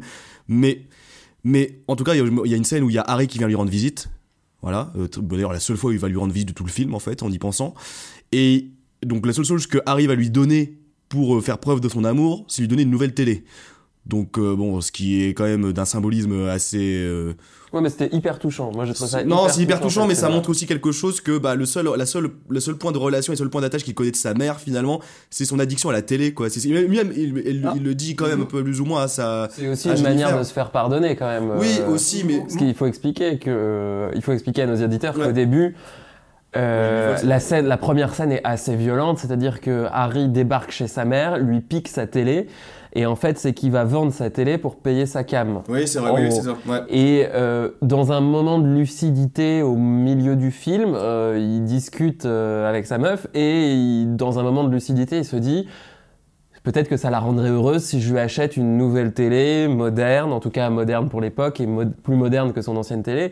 Et donc dans un moment de, ouais, de, lucidité, il vient lui offrir une télé finalement. Et c'est peut-être la seule fois qu'il lui fait un cadeau et c'est la seule fois où elle est heureuse, Mm. où elle sourit dans le film. Oui, mais tu vois, c'est bien ça pour moi ce qui représente tout le problème dans les relations qu'entretiennent les personnages entre eux. C'est que ils sont ensemble. Certes, on ressent une proximité, une connexion entre les personnages qui est réelle. Sauf qu'ils sont quand même seuls. Il y a une- quand même une profonde solitude qui les anime et qui les entoure. Ils sont tout seuls face à leurs problèmes. Et ça, pour moi, le fait que Harry offre une télé à sa mère, alors que juste ce que demande sa mère, et ça on le voit très bien avec la scène finale, ce que demande sa mère, c'est d'être utile par rapport à son fils, de ne pas être seul, d'avoir du contact, du lien social en fait. Et là, à la place, Et Harry, pour se dédouaner, pour moi, c'est se dédouaner, pour dé- se déculpabiliser, il lui offre la source de beaucoup de ses addictions qui est, on va dire, un fils de remplacement, enfin, une compagnie de remplacement, qui est la télé. Pour moi, ça Après- représente tout l'antagonisme de ce personnage et tout le je veux bien faire, mais je le fais mal, quoi. Vois. Prêche pour ma paroisse, mais est-ce qu'on peut considérer que l'addiction c'est la télé ou est-ce que l'addiction c'est les pilules? Le Bah, débat reste à trancher. bah, pour moi, et, et c'est- justement, parce que Ouais, bah, pardon. moi, ce que je voulais dire, c'est que au- autant Harry, je trouve, il a une, une addiction à la drogue et il est conscient d'être addict à la drogue. Autant elle, euh, elle se rend pas compte qu'elle sombre, elle se rend pas compte qu'elle est camée en fait. Et Mm. pour moi, il y a une petite différence entre les deux. Et ensuite, la télé en soi euh, ne lui apporte aucun problème. C'est les en fait qui euh, la font. Oui, qui le, font, finalement. qui le renforcent, mais. Tu prêches vraiment pour ta paroisse, mon salaud. J'essaye. Il y, a, il y a une défense télé là. Et, Non, euh, mais elle fait pas de mal, sa putain de télé. Non, non, mais. mais, euh, bah, bah, moi, je suis pas. Moi, suis c'est quand même, c'est quand même la, la sour- la source originelle du problème. Hein. Non, parce que sa télé, elle lui apporte un regard sur l'extérieur, elle peut se projeter. Un regard, sur, regarde avec un l'extérieur. regard sur l'extérieur avec le- les émissions Mais qu'elle c'est son seul contact avec l'extérieur, finalement, comme beaucoup de gens qui regardent Bah, la télé Mais aussi. justement, peut-être que si elle n'avait pas de télé, elle serait plus à l'extérieur. Et, euh, Peut-être que si elle avait pas Et de télé, si ça son- serait encore pire. Et si son fils était plus présent, elle aurait peut-être pas besoin de télé aussi. En fait, c'est ça que Finalement, la, la télé est un instrument pour elle de se dépasser, de se transcender, de Non, mais monter dans après, le milieu euh, social, après, je etc. tiens à dire- Tu le penses sincèrement? Tu, tu- tu Euh, joues avec nous là, mon tu joues, il, joue, il joue avec nous. Non, mais en tout cas, euh, sur le fond, j'en sais rien si c'est vrai ou pas, mais en tout cas, pour elle, c'est aussi un moyen de quitter son quartier de merde et de d'être reconnue à l'échelle du pays et à l'échelle de. La télé et à cette femme ce qu'est la drogue aux autres protagonistes, c'est un échappatoire par rapport à une réalité qui leur est inconfortable. Oui, mais c'est un échappatoire moins pire. Bah quand on voit comment elle finit, moi je suis pas Oui, d'accord. mais elle finit pas à cause de sa télé, c'est pas la télé qui la rend. Non, mais euh, c'est la télé le déclencheur c'est le- malgré C'est tout. un des facteurs. C'est un des facteurs qui a amené que. Si elle aurait jamais pris d'amphétamine pour être plus mec dans sa robe, si elle, elle regardait pas, excusez-moi, des talk shows à la con. Elle aurait jamais pris d'amphétamine si euh, sa voisine lui avait pas recommandé d'en prendre. Oui, dans ce cas-là, oui, d'accord, mais on peut. On Avec peut, des si, on peut mettre on oui, on peut monter l'échelle des, on peut En monter l'échelle des causes. si vous regardez la télé, ne prenez pas d'amphétamine. Voilà, Voilà, c'est tout ça pour le dire. message de prévention de. Et Non, si vous prenez des amphètes, ne regardez pas Non, la mais, télé. si- mais sinon, en fait, pour moi, tu vois, genre. En fait, si vous regardez Hanouna, euh, si vous regardez- prenez des amphétamines, ouais. Prenez beaucoup d'amphétamines. Ça va vous faire du bien. Allez-y, les gars. mais non, mais en fait, pour moi, je- mon poule. Non, mais le, le débat est là. Le débat- est-ce non, que mais le- est-ce le que débat est c'est intéressant. Le même plan ou pas? Pour moi, c'est le même. Enfin, pour moi, c'est le même plan dans la critique qui est exposé et ce qu'a voulu, je pense, transmettre le réal. Parce que pour moi, là, dans ce que le réal a voulu démonter pour chaque personnage, c'est comme tu l'as dit, une critique du capitalisme ou du système américain. Et en fait, elle est pour moi. Enfin, là, c'est vraiment une analyse euh, philo instant comptoir. Euh, genre, euh, pour moi, c'est vraiment un démontage de quatre trucs. Pour la mère, c'est un démontage de la société de, la société divertissement, c'est qui peut t'annihiler, et même le système de santé américain, qui peut te soigner certes, mais qui aussi peut te détruire. Vu l'état de la mère à la fin, je vous fais pas un dessin, et vu les soins qui lui ont été prodigués tout au long du film, bah c'est pas top. Pour la femme, donc la petite copine de Harry, Marion, c'est euh, la sa, sa créativité qui était tuée, notamment. Donc oui, parce que pour, pour, euh, Ouais. préciser un petit peu, Marion, elle, son rêve, c'est d'ouvrir euh, une galerie euh, de design euh, de, ce De que- vêtements, de vêtements, De ouais, dessin, enfin, de parce dessin, que elle- ouais. elle- voilà, elle fait du design de mode euh, et, euh, et voilà, elle veut, elle veut ouvrir une galerie qu'elle va finir euh, par ouvrir euh, grâce à l'argent que Harry La drogue, euh, ouais, ouais. se, se fait avec la drogue. Mhm. Euh, donc le rêve de la mère, on l'a dit, c'est de passer sur le talk show. sur le talk show, ouais, et qui donc le société de divertissement, etc. Et le système de santé qui est critiqué. Pour la fille, pour moi, c'est la créativité qui est annihilée par euh, justement la drogue, par l'argent, etc. T'as aussi et pour Harry et pour son pote euh, Tyrone. Eux les deux, bah Tyrone, t'as le désir de sortir du quartier, le désir de reconnaissance sociale, de, le désir d'être reconnu par sa mère, bon qui est décédée, sa mère, la mère de Tyrone est décédée, mais en tout cas d'avoir une d'être fier de lui en fait, de, de rendre fier ses proches De rendre fière sa mère. ouais. et de rendre fier sa mère et qui lui ne, bah, bah, bah, ne, ne va pas non plus euh, réussir à assouvir ce besoin et cette nécessité, enfin cette, ce rêve. Et pour, euh, pour moi, euh, le personnage principal qui est Harry, c'est vraiment pour moi le, là le coup pour le coup un truc plus classique, c'est vraiment le rise and fall américain, c'est-à-dire pour moi un peu un mec à la Scarface. Alors très globalement, hein. mais un mec qui va monter, qui a l'ambition de monter très très haut par des moyens entre guillemets faciles, notamment par la vente de la drogue, etc., pour atteindre les plus hauts sommets, être riche, ce qu'il veut par entre guillemets la facilité et ce qu'on le modèle lui a imposé aussi comme objectif, et qui va se retrouver au plus bas fond, au plus, enfin dans les bas fonds parce que parce qu'il va, il va se cramer les ailes quoi, tout simplement. Donc pour moi, en fait, pour pour te répondre, pour revenir sur le débat qu'on avait, pour moi dans ce qu'a voulu démontrer le Real, c'est vraiment un tout, c'est vraiment un ensemble. Donc de dire que la télé c'est pas le problème, bah moi je trouve que c'est faux. Parce Non, moi que- je dis juste qu'on peut pas tout mettre sur le même plan. Non mais moi je dis juste que justement le Real a voulu mettre ça sur le même plan. En fait c'est ça le truc, c'est Ah, que c'est le problème. bah non, mais- C'est un problème. Parce Ah, fait, vous- vous- votre débat n'est pas sur le même plan. enfin, vos, vos arguments, disons Ça, ça que. veut dire que tu nous demandes d'arrêter. Non, non, non, pas du tout, pas du tout. Non, mais c'est juste que. Tu la créativité. Oh, tout de suite. Bah, t'as qu'à prendre de l'amphétamine, ça sera bien. Bah, de Non, Boulogne non, aussi mais hein, pour. euh, j'ai l'impression que ce, que euh, ce que Tim euh, veut dire, c'est en parlant de l'intention du réal, et toi, ce que tu dis, Poul, c'est plus, bah, c'est un problème que le réal ait présenté les choses comme ça, c'est ça? Oui. J'adore. Non, mais Touche pas à ma téloche. Non, mais. Touche oui. pas à mon poste. Touche pas à mon poste. c'est touche pas à mon poste. en Non, fait. mais- Non, ouais, vraiment. hein. Je pense, Tu es Hanouna ou Bolloré? Il est là le vrai débat. je pense qu'on peut pas exactement mettre sur, tout sur le même plan, même si je comprends ce que vous dites, critique Mm. de la société de spectacle, de, de ce capitalisme télévisuel, etc. Mais euh, Bah, moi, je pense que oui. moi, je pense que non. Votez, chers auditeurs. On va mettre un sondage à la fin du podcast. C'est bien, ça ferait interaction avec la communauté, tout ça. Non, et, et autant je, je, je comprends que tu puisses vouloir euh, prêcher pour ta paroisse, mais euh, enfin bon, voilà, quand, quand on voit le type d'émission qu'elle, c'est pas forcément euh, juste la télé en soi, c'est aussi l'émission qu'elle regarde en fait qui est problématique, tu vois. Quand tu parles de capitalisme euh, télévisuel, en fait, c'est aussi ça que j'ai trouvé assez intéressant, c'est que euh, l'émission qu'elle regarde, t'as l'impression aujourd'hui en fait que ce serait un, un influenceur euh, sur les réseaux euh, qui te vante les mérites de son super programme euh, De développement euh, personnel. de développement personnel, Mm, mm, exactement. mm, mm. C'est un peu l'ancêtre de ça. Oui, c'est de l'abrutissement. C'est ouais, c'est de l'abrutissement, c'est c'est du c'est jouer sur les faiblesses des gens euh, pour pour le enfin ouais, voilà, je- je- jouer sur leurs rêves. Donc voilà, il y a, y a pas seulement le, le fait qu'elle regarde la télé parce qu'à la limite si elle regardait euh, les infos, euh, je pense que euh, Ah, ça serait complètement différent. Elle sortirait de chez elle. elle elle irait voir le monde. Mais enfin voilà, euh, pour- moi, si on peut le mettre sur le même plan, et effectivement, si, si on part du principe que c'est l'émission en elle-même qu'elle regarde qui est, qui est problématique. Mais alors, pour qu'on soit tous d'accord, je dirais que finalement, si elle regarde l'émission, c'est parce qu'elle est seule, et donc parce que la thématique générale de euh, cette œuvre, appel- appelons-la comme ça, c'est la solitude. On est d'accord? J'aime pas être d'accord avec toi, mais, mais- mais je vais te dire oui. Merci. Toi, tu- solitude, mais moi, moi je dirais, je reviendrai toujours là, c'est que pour moi la, la thématique générale, certes la solitude, mais surtout euh, pour, enfin toujours l'obsession en fait, l'obsession Ouais, et l'obsession. et, et la quête de quelque chose d'impossible à réaliser euh, sans se sans se briser les ailes quoi, enfin sans se griller les aigles, les ailes, oula. Les aigles, c'est beau ça. mais non, non, voilà. Mais non, mais sinon, je suis d'accord avec toi. Oui, euh, vraiment, la solitude en fait partie. Enfin, en fait largement partie. Et ça, justement, on peut, j'ai le moyen de, j'ai, euh, ça, on peut vraiment faire une transition parfaite avec cela, c'est que cette solitude est extrêmement bien représentée par un gros point positif qu'a ce film, qui est le, la réalisation et en particulier le montage. Le montage. Le montage Le- qui est incroyable. Incroyable. Alors, euh, enfin déjà, je, je l'ai évoqué tout à l'heure. euh, moi, je trouve, enfin, la descente aux enfers des personnages, elle est, elle est dans le scénario, mais elle est visuellement retranscrite aussi euh, à travers. euh, bon, on a parlé de, la, de comment les gens, les, les personnages sont souvent isolés dans leur dans leur espace, euh, qui est souvent très reclus. Mm. Si on prend juste par exemple l'axe narratif de la mère, au début, euh, son appart il est assez lumineux, euh, les fenêtres sont souvent ouvertes, etc. Alors, enfin, ça dit, dès le début du film, euh, les teintes sont assez délavées et, et l'image est souvent assez sombre. Donc déjà, déjà quand ça commence, on sent que ça part, ça part pas sur un truc très fun. Voilà. Euh, mais au fur et à mesure que le film avance, euh, elle, son appart, il devient de plus en plus sombre. Et à la fin, en fait, elle commence à avoir des, des hallucinations à cause des amphétamines. Et donc là, on a carrément les Le lumières frigo qui bouge. euh, le frigo qui bouge, les lumières chez elle qui clignotent, euh, qui grésillent comme ça, et donc ça crée. En fait, ça pour dire que c'est assez admirable la manière dont plus le film avance, plus visuellement on essaie de te faire ressentir un inconfort en tant que spectateur. Et, euh, et tu l'as dit, Tim, à travers le montage, euh, parce que notamment toute la séquence de fin, c'est une.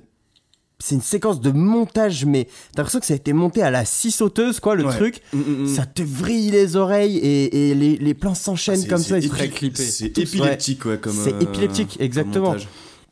Et euh, et il y a aussi beaucoup de séquences de, de montage, euh, notamment quand ils se droguent en fait, qui sont. Ouais. euh, en fait, C'est un peu, très clippé, c'est un peu la snatch. Enfin, je, sais pas, on a un terme pour ça. Ouais, c'est la snatch cut. Vous savez ce qu'avait fait euh, le film Snatch. En gros, t'as Guy Ritchie qui est le réal qui a fait un truc avec le. Enfin, genre une snatch cut, c'est un peu en mode. Tu vois un objet qui se déplace avec clic. Par exemple, quand tu décapsules une bière, le réal le prendrait de telle manière où tu vois le truc qui se décapsule, le glou glou glou glou, le mec qui boit, il repose la bière et c'est vraiment hyper cuté. c'est des En plans 4 secondes, quoi. Ouais, et, et des plans très sur des objets Des très détails, précis. c'est quoi, ça, détails, voilà. ouais. Bah, c'est exactement ce qu'on voit à chaque fois qu'ils prennent de la drogue, qui Oui, à chaque peu, prise de drogue, ouais. on voit euh, les, pau- les, les paupières. euh, mm, mm. Ouais. C'est c'est hyper bien foutu à ce niveau-là. C'est euh, c'est les pop- c'est pas l'iris Les pupilles. les pupilles. Les oui. pupilles, oui, voilà, les oui, les pupilles, ouais. pupilles. Oui, l'iris c'est la partie colorée. Non, c'est les pupilles. Mm. ouais. En tout cas, on voit les pupilles dilatées, on voit. euh, Les, les, les cellules euh, qui Ouais, les- accélèrent dans le dans le Dans sang, comme ça, l'organisme. Et tout ça en 4 secondes, on a 5 plans qui euh, Et même- la prise de drogue.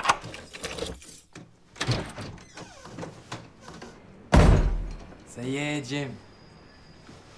Hein? Ça y est, ma poule. Oh, yes. On la goûte? Attends. Écoute. On a la chance de pouvoir faire un super coup. Si on joue pas au con, on a une livre de pur. Mais si on se défonce, on va merder à mort. Euh, Je sais. D'ailleurs, j'ai pas l'intention de te faire des embrouilles. Écoute, Je veux pas passer toute ma vie à ramer dur avec des baskets pourraves et de la morvonnée. Sérieusement, on devrait la goûter juste pour savoir comment on la coupe, c'est tout. C'est business. Ça me paraît correct.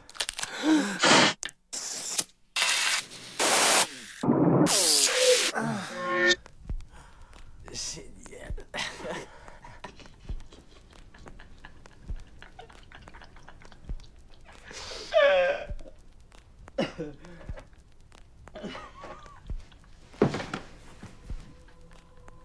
Et même par exemple, t'as la scène où ils vendent, ils commencent à vendre de la drogue pour s'enrichir. Et pareil, tu, tu vois les, le billet qui passe d'une main à l'autre vite fait. Tu vois la drogue qui passe dans une poche, t'entends le bruit du billet, enfin de la caisse à billets qui fait cling comme ça, pour montrer qu'en fait la drogue se vend très rapidement. Et ça, je pense qu'en fait le montage, bon, comme tous les films, mais là particulièrement, apporte énormément à la narration et l'illustre parfaitement. C'est vrai. Et parce que t'as aussi d'autres scènes, et là, dans, même dans serait-ce que le niveau que de l'écran, par exemple, pour montrer la solitude, euh, cette solitude qu'on a bien citée en point positif euh, juste avant, enfin qui est bien représentée, c'est que par exemple, dans les scènes où même les personnages sont ensemble, où il est censé avoir un moment d'intimité, je prends par exemple une scène qui est euh, Harry et Marion qui se font un câlin, qui sont au lit, ils utilisent un split screen, ils partagent l'écran Ouais. en deux. Et ça, c'est ça qui est assez marrant, c'est que tu les vois, ils se touchent, ils se font des câlins et tout, sauf que ils sont séparés quand même. Et donc c'est ça qui est intéressant, c'est que même dans une scène hyper intime, où les personnages sont censés être très proches physiquement et mentalement, ils utilisent le processus du split screen pour démontrer que, bah, pour montrer à l'écran que, bah, ils sont quand même seuls face à leurs problèmes, et ils sont seuls face à une réalité qu'ils ne veulent pas admettre. Bah, ça, je trouve que, personnellement, c'est du génie. Non, c'est Mm, mm. bien. Je l'avais pas vu comme ça, mais maintenant que tu le dis. euh, Ah, mais ce mec est un génie. Ah ouais, non, mais carrément. Ouais, je sais. Merci. C'est pour ça que je l'invite à chaque podcast en fait. Il a son rond de service. Et on est toujours avec Timothée Delovel. T'es encore là, toi Il va pas partir. Il va partir, mais. Euh, t'as ça et t'as aussi euh, un procédé qui est assez rare dans le cinéma, euh, qui est souvent plus euh, bah, qu'on pourrait retrouver sur des, des vidéos YouTube ou des trucs comme ça, c'est que t'as beaucoup de time-lapse. Oui. Euh, avec le souvent quand les personnages se droguent ou sombrent un peu dans la Mhm. folie, on les voit se déplacer eux à vitesse réelle et tout autour d'eux avance à vitesse ultra accélérée. Euh, bah, pour montrer voilà à quel point eux ils sont Ouais, encore le- une fois isolés dans leur délire et, Et que le temps s'accélère autour d'eux, enfin que ouais, tout la passe Terre plus vite, continue quoi. de tourner, aurait dit euh, Hubert Bonisseur de la boîte. Euh, mais euh, donc t'as ça, t'as aussi souvent euh, l'utilisation de d'objectifs très grand angle, euh, ce qui est aussi encore une fois assez rare, parce que ça, ça donne limite un look sur certains plans de, tu vois les, les plans de, de clips de skate euh, que tu peux voir dans les années 90 euh, où les mecs ils se fait Ouais, filmer avec des, des prototypes de GoPro, Et la euh, musique de Green Day en arrière-plan. la ouais, musique de. Green Day où tu vois c'est vraiment du ultra grand angle là j'ai même il y a même un plan il me semble où tu vois un bout de l'objectif en fait euh, sur le- dans, dans un des, des coins de l'écran Euh, et, et du coup c'est- c'est aujourd'hui des choses qui sont pas du tout cinématographiques parce que ça fait penser souvent justement au plan GoPro etc mais là, il l'utilise encore une fois pour montrer euh, euh, que les personnages sont dans leur délire. Il y a notamment un plan où la mère, elle va chez le médecin pour se reprocurer encore des pilules et on la voit assise dans son Oui. banc.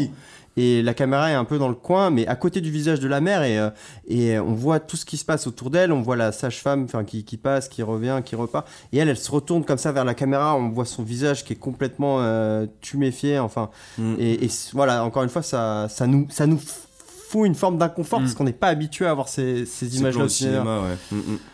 Et moi, je dirais qu'au-delà des aspects euh, techniques et cinématographiques dont vous venez de parler, euh, je trouve que le visage des personnages est marqué, justement. Tu parles de la mère, mais on regarde leur visage au début du, du film et à la fin du film. Tu, tu vois, mais au-delà des cernes, tu vois les poches de sang, tu vois, tu vois tout. En fait, leur visage en dit tout. Et donc, je trouve que, bon, c'est un procédé cinématographique de base, mais redoutablement, diablement efficace. Tu sens qu'ils sont marqués sur leur corps. Tu te demandes même comment ils ont fait tout ça. Mais en, en vrai, le visage de la mère à la fin ou le bras de Harry à la fin, euh, bon, pas besoin de split screen pour euh, comprendre que c'est dégueulasse. voilà, et que c'est réussi aussi. C'est réussi. Alors effectivement, GG aux, aux équipes de maquillage du film parce que, euh, comme tu dis, les, les personnages sont marqués.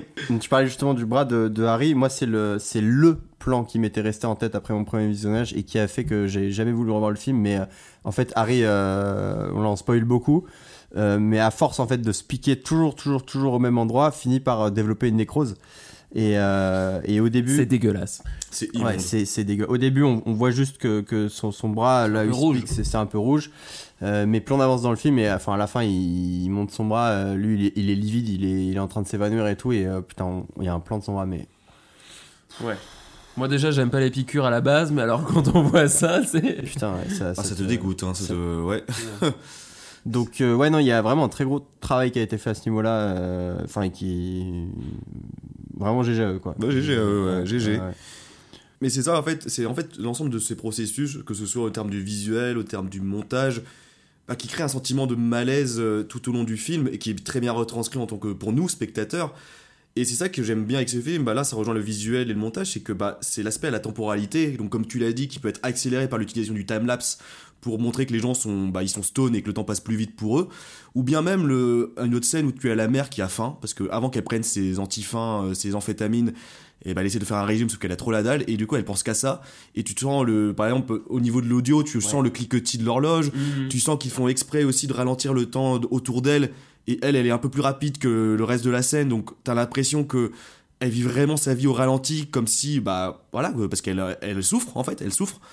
Et donc ça, tous ces procédés, en fait, ça participe à ce qu'on a dit au début sur l'empathie qu'on peut ressentir, parce que c'est très viscéral la manière dont c'est fait, c'est qu'on on incarne vraiment un peu les personnages et leurs problèmes, enfin, du moins le essaie de nous les faire incarner, et ça, c'est vraiment bien fait, c'est... C'est pour ça que je pense que ce film est culte et marquant à beaucoup d'égards, c'est que beaucoup de films, je pense, après, ont essayé d'aborder des thématiques sociales, etc., euh, pas forcément sur le même angle, mais en tout cas, on fait une critique de la société moderne américaine, on fait une critique sur la drogue et tout, et ses dérives. Sauf que Requiem for a Dream a marqué justement par l'utilité des- enfin, l'utilisation de procédés techniques qui ont mis en avant la narration. Parce que sans ça, en fait, ça aurait été, ça aurait été un film parmi tant d'autres, je pense, qui traite du même sujet. Et ça, pour le coup, euh, bah, chapeau le réel. Bravo à lui. Bravo à toi, mec. Si tu nous entends. Ouais, validé par le comptoir des recos, c'est Bah pas rien. ouais, c'est pas rien, hein, c'est pas, c'est pas rien. Euh, tu parlais du son aussi, bah, on, on peut revenir sur la musique qui Ah. est euh, donc bon déjà le, le thème principal est complètement culte, mais en plus il est repris, euh, remixé à plusieurs sauces. Il y a euh, des variantes finalement. Voilà, Mm, il y a mm, des mm. variantes et en fait bah, il, il devient lui aussi au fur et à mesure du film de plus en plus strident avec avec parfois des, sons un peu électroniques euh, qui vont qui vont venir euh, euh, ouais nous à nous vriller un peu plus le cerveau qu'en fait au final euh, au fur et à mesure qu'on avance dans le film. Je trouve que la musique est vraiment liée à ce film. Enfin, moi, pour le coup, qui suis pas forcément euh, très euh, cinéphile ou très fan de musique, pour le coup, là, l'association est directement faite entre cette musique et ce film-là. Et je trouve qu'il y a peu de films où c'est à tel point. Euh, vous, vous êtes des spécialistes, donc, euh, donc voilà. Merci, mais merci. en tout cas, moi, en tant que profane, Tu peux dire vénérable sage. vous en tant que vénérable sage. Mais voilà, moi en tant que profane, je trouve que j'entends la musique dès la première note, tu sais à quel film ça correspond. Et alors après, moi dans un autre, euh, une autre question que je me posais, c'est finalement, euh, est-ce que c'est un film de prévention ou pas euh, pour vous euh, Ah, par rapport à. Ah, Par rapport à la drogue? Par rapport à la drogue. Euh, bah. Alors. tu. tu... Ta gueule, non, j'ai- Non, ici on n'est pas comme ça. On va lui mettre des nudes dans le slip. Mettez-lui des nudes dans le Je voulais pas du tout dire ta gueule en plus au début, mais je me suis dit ça fait une belle occasion de Ça fait- tu fais Un peu de respect pour nos auditeurs. non, non, euh, justement, je pense que t'allais dire un truc. Enfin, moi, je, moi en l'occurrence, enfin, on l'a regardé avec madame hier soir. Avec qui? Avec madame.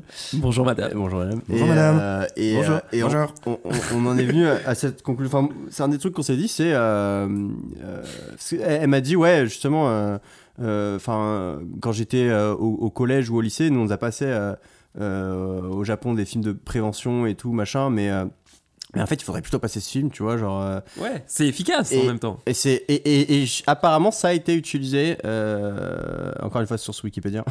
Ah, Requiem for a Dream? Euh, ouais, Requiem for a Dream a été passé. Alors, je pense que ça va peut-être plus être dans les lycées américains, mais euh, il y a des lycées apparemment qui l'ont passé en tant que film de prévention. Et euh, enfin, en tout cas, moi, ça me dégoûte. Et ça me révulse tellement plus que n'importe quel film euh, de prévention que je suis plutôt partisan de, du oui. Oui, c'est vrai quand j'ai eu, bah, en termes d'utilité pratique, oui, ça peut être un film de prévention contre la, contre la, enfin, oui, contre la drogue. Mais t'avais l'air, l'air de dire non au début, Tim. Bah, Non, parce qu'en vrai, je vois l'idée, hein, parce que je, je suis. un- Bon, je trouverais, en fait, je trouverais ça un peu dommage de le présenter au lycée, par exemple, si on le regarde au lycée, de le présenter qu'en tant que simple film de prévention contre la drogue. Mais en soi, ça peut l'être, ça peut l'être. Donc oui, je vous rejoins. Je vous rejoins euh, sur ce point-là. Euh, Après, oui, euh, comme euh, bah, ça rejoint mon propos, du... enfin notre propos du début, c'est que pour moi, c'est pas que ça. Et mais Non, bien sûr. Mais donc, bah, après, non, je vais pas faire mon, je vais pas faire le mec relou et tatillon. Il peut effectivement servir pour, à ça. Et je pense qu'effectivement, beaucoup de gens n'ont jamais voulu se piquer à l'héroïne en voyant ce film, parce que vu comment tu deviens à la fin, bah, bah, euh, bah voilà quoi, c'est pas top de- d'avoir un bras nécrosé. Enfin, je pense pas. Et non, non, mais je suis non, je vous rejoins. Je vous rejoins parce que c'est vrai que les scènes sont marquantes. Et je pense que quand t'es jeune, à 15 ans, ça, ça te passe l'envie. euh, Bah, nous, en tout cas, on sait ce qu'on disait au début. C'est Ouais. le film qu'on a vu à 13-14 Oui, c'est ans vrai, et qui ouais. nous hante euh, des dizaines d'années après. Mm, On a parlé beaucoup des points positifs, mais euh, j'imagine que vous avez quand même relevé Bah, quelques points négatifs. Alors oui, mais on n'a peut-être pas fini sur les points Ah positifs. Ah, pardon, Monsieur va aller vite en besogne. Non, monsieur mais moi, c'est le sens du rythme. Moi, c'est- c'est c'est comme le montage du film, quoi. C'est clippé, il y a des split screens et tout, tu vois. Euh, Tim, est-ce que, toi, il y a d'autres euh, points positifs que tu voulais Bah, après, on l'a déjà dit, en- on l'a déjà dit, on l'a déjà dit en intro, mais la perf- je le répète encore une fois pour rendre honneur euh, au César, c'est que bah, la performance des acteurs, voilà, euh, on l'a déjà dit. Les, les quatre acteurs, pour moi, euh, les quatre acteurs principaux jouent merveilleusement bien, Mm. que ce soit Jared Leto, Connelly, euh, excusez-moi, j'avais oublié son prénom, mais Bon, les quatre personnages. les quatre personnages, voilà, Les euh, quatre Marlon personnages. Wayans, mais surtout Hé- Hélène Burstyn qui joue la mère. Euh, et, euh, qui, et je le répète, mais moi cette scène m'a vraiment marqué. C'est la scène du monologue où, il où elle parle à son fils. Et c'est pour moi la scène, pour moi marquante du film, si je devais en garder une. C'est cette scène où il y a son fils qui va lui rendre visite et t'as euh, la mère, sa mère qui lui dit.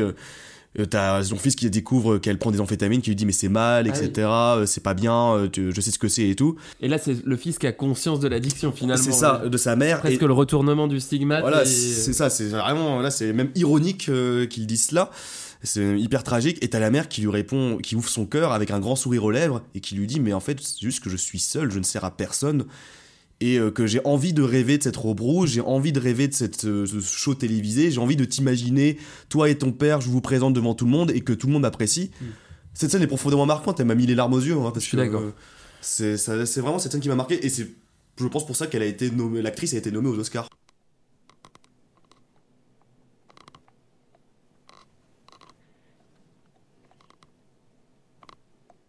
Maman, tu prends des amphètes Quoi? Des amphétamines. Tu prends des coupes fins, c'est ça? Je t'ai dit que je voyais un spécialiste. Mais c'est bien ce que je dis. Tu vois un toubib qui te prescrit du speed, c'est ça?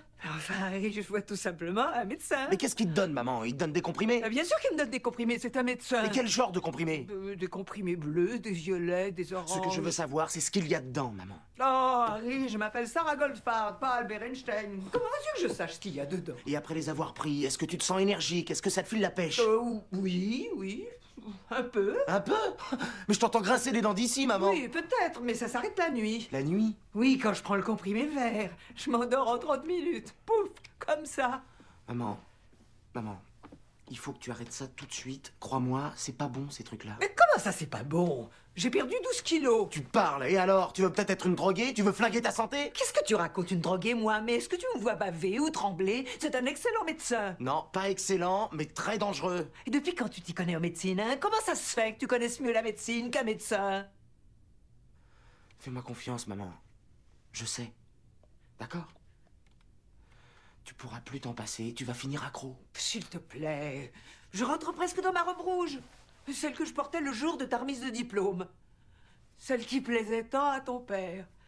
Oh, je me rappelle qu'il me trouvait belle dans cette robe rouge. Maman, mais qu'est-ce qu'elle a de si important, cette robe rouge hein? Eh ben, je vais mettre cette robe. Oh T'es pas au courant? Je vais passer à la télévision. J'ai reçu un coup de fil et un formulaire que je leur ai retourné. Mais enfin, maman, on te fait un canular. Oh non, non, non, non, crois-moi, c'est sérieux.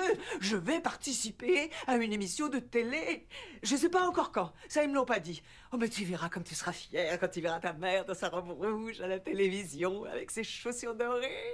Quelle importance ça que tu passes à la télé Ces comprimés que tu avales tous les jours, ils vont te tuer avant que tu la fasses, ton émission. L'importance que ça a Tu as pris un taxi pour venir, tu te rappelles? Tu as vu qui avait la meilleure place? Je suis devenu quelqu'un maintenant. Tout le monde m'aime. Bientôt, des millions de personnes me verront et tous ces gens-là m'aimeront. Je leur parlerai de toi, de ton père, de sa gentillesse envers nous. Tu te rappelles? Alors justement, peut-être en parler, euh, c'est un truc qu'on fait aussi à chaque épisode. Euh, Est-ce que vous avez une scène favorite? Bah je viens de le dire, donc euh, à vous. à vous La question arrive un peu tard, du coup. ouais. Mais à vous maintenant, je... Bah, je te laisse répondre parce que moi, faut que je réfléchisse. Toi, faut que tu réfléchisses. Ben, euh, alors, euh, moi, je pense que d'une manière générale, c'est effectivement les, les passages avec la mère qui sont. Euh... ben, parce qu'en fait, vraiment, c'est. euh, elle, elle fait un truc où, qui n'est pas vu comme une addiction à, à proprement parler par la majeure partie de la société, quoi. Euh, et donc, je trouve que c'est elle le personnage le plus intéressant euh, de tous. Et à ce titre-là, moi, je trouve que la, la séquence où, en fait, elle part dans un délire euh, et euh, elle commence à voir son frigo bouger, etc. Mais en fait, malgré tout, elle va s'asseoir euh, dans son fauteuil, prendre ses pilules et, et commencer à regarder sa télé. Et en fait, il y a vraiment des, des- une série de cuts où elle se retourne vers sa télé et elle sourit comme ça et elle se sent à l'aise. Et là, le frigo, elle, elle croit que le frigo bouge, elle se retourne vers le frigo et on voit son visage complètement effrayé et tout. Et putain, vraiment, moi, quand je vois cette scène, euh, c'était super bien joué et ça me fout les tripes, tu vois. Tu, Mm, mm. tu, tu, enfin, tu, tu vis ce que c'est un délire paranoïaque comme ça et c'est, c'est, c'est- ça fait froid dans le dos, quoi, en fait. C'est... Donc voilà, moi, pour cette performance, euh, je pense que c'est cette scène-là qui. Cette scène-là et le, le plan du bras, encore une fois. euh, euh, Qui est dégueulasse. qui est- On vous le recommande. Ouais, petit déj, ouais. Pour, pour faire une bonne journée. Promotion chez votre boucher. Bah, moi, c'est à la fois la même scène que Tim, mais moi, le détail que je retiens, c'est quand le fils lui offre une nouvelle télé. Alors, c'est pas un écran plat, mais c'est un écran plat des années 2000, donc c'est une télé un peu moderne. Et tu vois le. Le, le regard de la mère euh, attendrie, émue, touchée euh, par le cadeau, et ça, je trouve ça hyper touchant. Et je trouve que c'est peut-être le moment où le fils est le moins sous emprise finalement. Euh, C'est peut-être à un moment du film où tu te dis bon finalement il va peut-être s'en sortir, il va peut-être réussir à arrêter la Mm. drogue parce qu'il est dans un moment de lucidité. Avec sa meuf ça va mieux. D'ailleurs c'est un peu le moment où on sort du quartier, on les voit tous les deux au bord de la mer je crois si je me souviens Oui. bien. Mm, c'est vrai. Et, et finalement, on n'est plus dans les squats, on n'est plus dans le huis clos des, des appartements, on a une petite bouffée d'oxygène.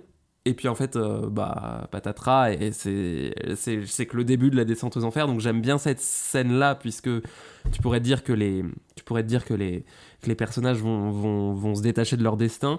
Et après, moi, c'est les scènes finales euh, de l'internement finalement de la mère, du fils, euh, sans trop en dire, mais je me rends Bah, compte écoute, que là- j'en ai là, un peu non, mais dit. on- Là, euh, gros spoil, mais voilà. la- dans la Voilà, partie, gros, gros spoil, spoil, mais on. plusieurs dizaines voilà. de minutes que vous êtes avec nous, donc bon, on peut, voilà. Euh, les scènes de fin, moi, c'est les yeux et les visages. Au-delà de la scène du bras que je regarde pas trop parce que ça me dégoûte, mais les yeux, les visages des personnages euh, sont terribles, quoi. Mm. Alors, bah, on peut peut-être dire du coup comment on termine chaque personnage. Parce qu'on est dans le spoil. euh, Ah oui, là, Ah on oui, totalement, allons-y. Oui, On peut va y aller, allons-y. Euh, bah, il- euh, Jared Leto, donc le Harris, euh, bah, son bras est totalement nécrosé. Il, se le fait couper. amputé, Amputé, ouais, on peut ouais. dire ça comme ça. Euh, son ami, euh, son ami euh, Est en prison. Oui, se retrouve en prison et expérimente le, ra- expérimente le racisme. Bah oui, enfin totalement. En fait, il expérimente la violence de la prison, le racisme. Mais finalement, c'est lui qui est le plus porteur d'espoir parce que il va fait se des sevrer. travaux d'intérêt Il fait des travaux général. d'intérêt général et surtout, bah en fait, il se sevre. Il prend pas de drogue là dans cette prison et donc on espère, enfin le spectateur espère qu'il bah, qu'il s'en sorte. Enfin, on voit, on voit qu'il est mal quand même. hein. Euh, Ah pas oui, prendre oui, de drogue. euh, il est très, très mal. il- C'est un sevrage de la douleur. quoi. Mais on peut croiser les doigts pour lui, quoi. C'est celui qui a le plus d'espoir de s'en sortir.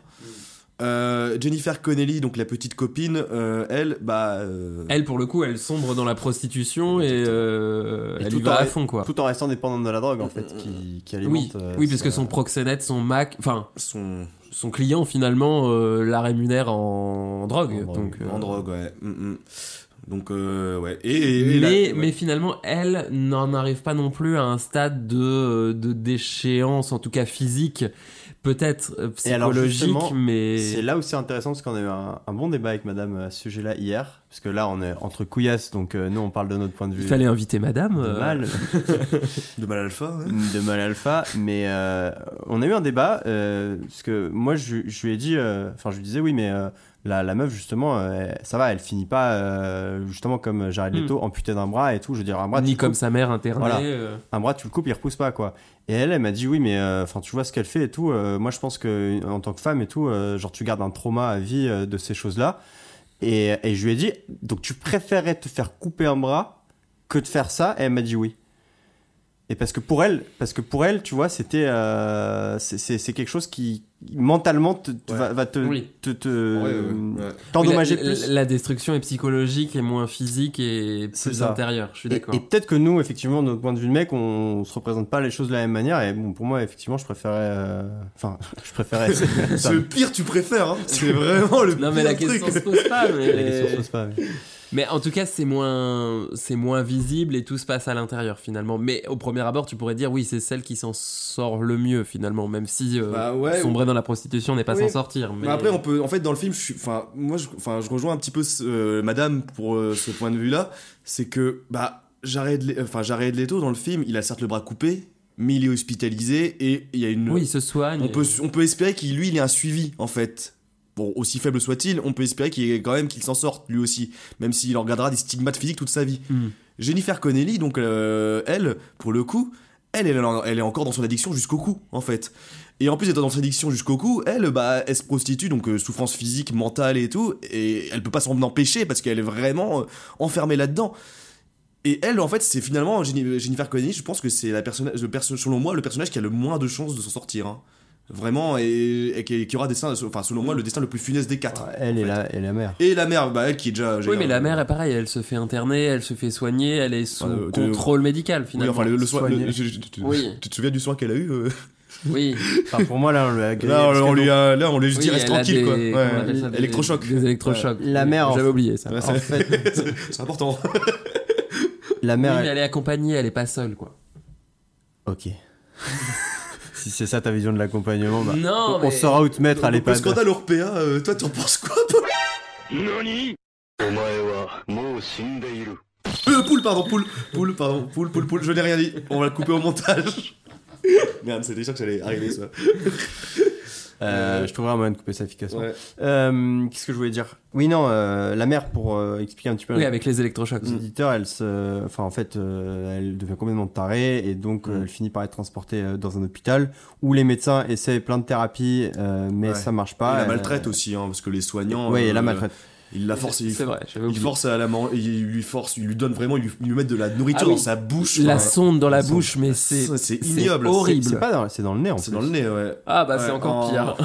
En, en irrespect le plus total de, Ah. sa, de sa dignité, en ah fait. mais là, là oui, Ouais. c'est- je l'avais noté dans mes petites notes que je voulais vous dire. Ces scènes-là, elles sont particulièrement horribles et Ah ouais. la perte d'humanité est totale. Et là, pour le coup, c'est aussi hyper bien joué, quoi. Mm, mm, mm. T'as l'impression que c'est un documentaire. Ah, et c'est à ce moment-là où t'as le montage super frénétique avec la musique qui te scie les oreilles là. euh, c'est Entre les différents Entre les- personnages ouais, ouais. et- Et, et donc, euh, bah, comme les thérapies conventionnelles entre guillemets ne marchent pas, ils finissent par lui foutre des électrodes et à lui cramer le cerveau en fait. Donc c'est pour ça que moi je dis euh, qu'avec la, Oui.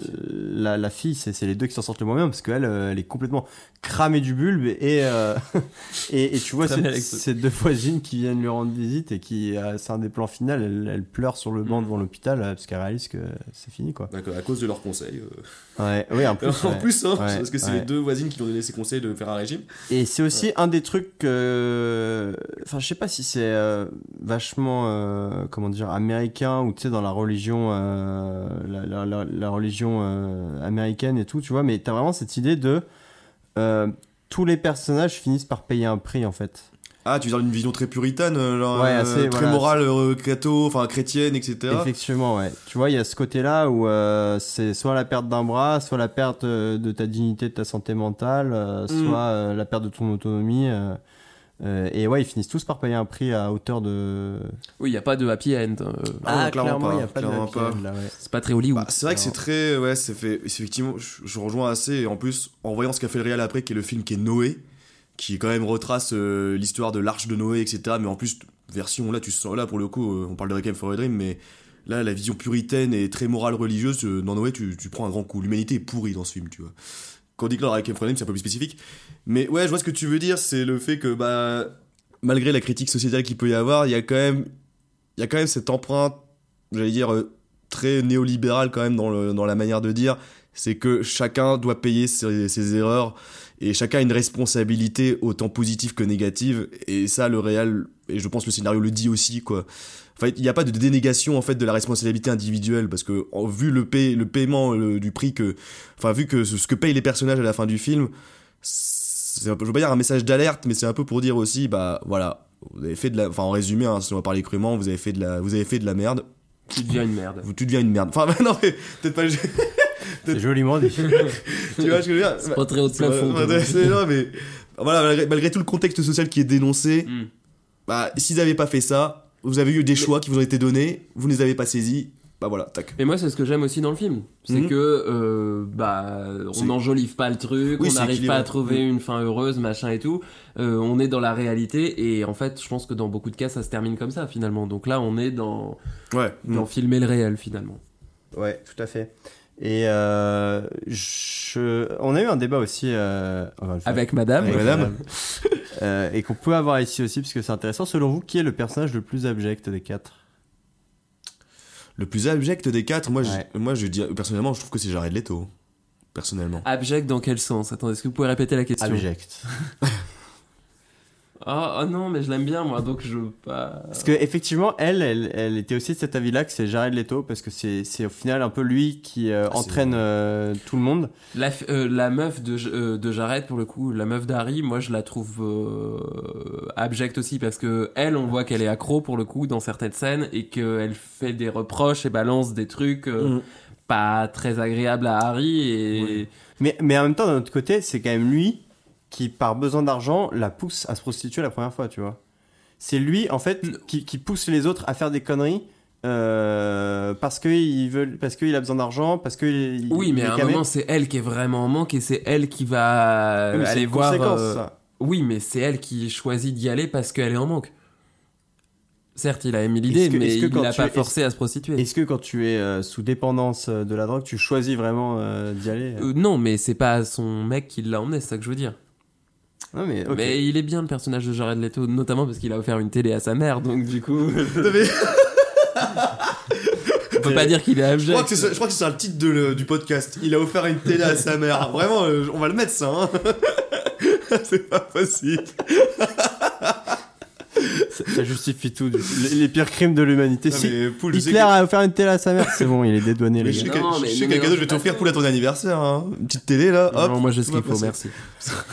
Excuse-moi Non mais euh, parce que enfin, en tout cas bon euh, moi je prends aussi un petit peu la défense de Jared Leto dans le sens où je le vois lui aussi comme une victime Euh, mais n'empêche c'est vrai que c'est quand même lui qui est pas mal enfin bon voilà c'est le personnage principal mais il, il est à l'origine de euh, un- De pas mal d'emmerdes. de pas mal d'emmerdes voilà Ouais, ouais. ouais. Mais surtout que pour moi, bon, en fait, bah, j'ai- remarque, moi, si je devais faire un classement des personnes imblérables, je mettrais quand même la Jennifer Connelly, donc euh, sa petite copine, en deuxième, hein, quand même. hein. Oui. Mais en premier, quand même, Jared Leto, parce que tu sens que le gars, euh, il a fait, euh, le- bon, il a fait- il était au lycée, il a pas fait d'études supérieures, certes, mais tu sens que le gars, il avait quand même des petites billes pour s'en sortir. D'ailleurs, pareil que Jennifer Connelly, qui vient d'une famille aisée, hein, je tiens à le préciser. Mais mais c'est pour ça, c'est ça qui m'agace profondément dans ce personnage, c'est que même s'il y a le système qui est contre lui et qu'il est marché pour un truc, comme tout ce qu'on a dit, toute la critique sociale, ça on est d'accord là-dessus, même s'il y a tout qui va contre lui, en fait, c'est ça qui m'agace, c'est qu'il avait plusieurs fois, il y a eu des moments dans le film où il avait des opportunités de s'en sortir, des opportunités de choix. C'est ce qu'on disait En fait, ouais. c'est ça. Et qu'à chaque fois, en fait, il a pris la solution de entre guillemets de facilité ou la solution de qui lui semblait la plus directe pour réussir. Là, il dit par exemple à un moment donné à sa copine, ouais, on va, on va ouvrir un magasin. Pourquoi tu ouvrirais pas ton magasin de vêtements, etc. Au lieu de faire comme tout le monde de prendre de prendre un emprunt sur 30 ans et de Oui, mais il n'était pas solvable. il était pas sur c'est le rêve américain les c'est gars le rêve américain. Non mais voilà, au- Il avait déjà vendu la télé de sa mère, donc bon. euh, c'est c'est compliqué. Non mais voilà, Avec le meuble. Au lieu de au lieu de faire euh, fructifier voilà, ce qui sont pas montrés dans le film d'autres de ses qualités, il, c'est vrai qu'il le avec le meuble il a un dollar en plus pour ça. et la mère après qui va retourner chercher la télé chez le même vendeur quoi pour la racheter c'est c'est infernal C'est c'est cyclique. Non, mais c'est hyper bien vu. devant le meuble bah oui, ça, ça rapporte plus de thunes, tu vois. c'est- Et s'il y a des stylos dedans, ça rapporte encore plus de thunes. Bon, bah, la télé, elle est un peu dans un drôle d'état, elle vaut plus grand chose, mais bon. Et puis ça capte même pas la TNT. Et donc, euh, Mais en fait, je pense que abject, c'est pas le mot. Parce que abject, euh, pour moi, tu, tu, quelqu'un d'abject, il est conscient d'être abject et il choisit d'être abject.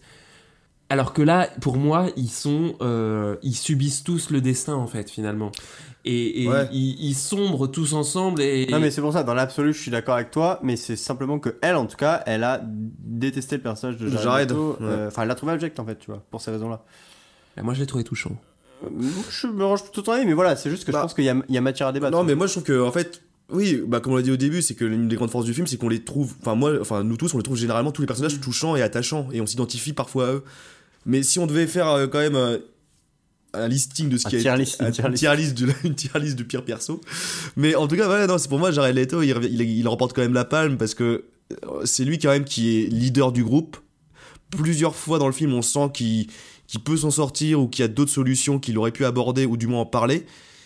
Et en fait, il, il saisit rien en fait, il, il saisit rien du tout et il, il fonce- Il essaye quand même. Ah bon? Enfin, Bah, Je trouve pas, hein. C'est le truc que je racontais tout à l'heure, l'éclair de lucidité quand euh, on les voit au bord de la mer. Oui. Tu vois, tu sens qu'il essaie de remonter la pente. Il essaye de tirer sa mère en dehors des cachetons. il- Mm. Et je trouve que d'ailleurs c'est une prise de conscience pour lui de sa propre addiction en voyant l'addiction de sa mère. Enfin, ouais, c'est vrai, il voit dans un miroir. Ouais, mais- ouais, ouais. c'est- Mm, mm, mm.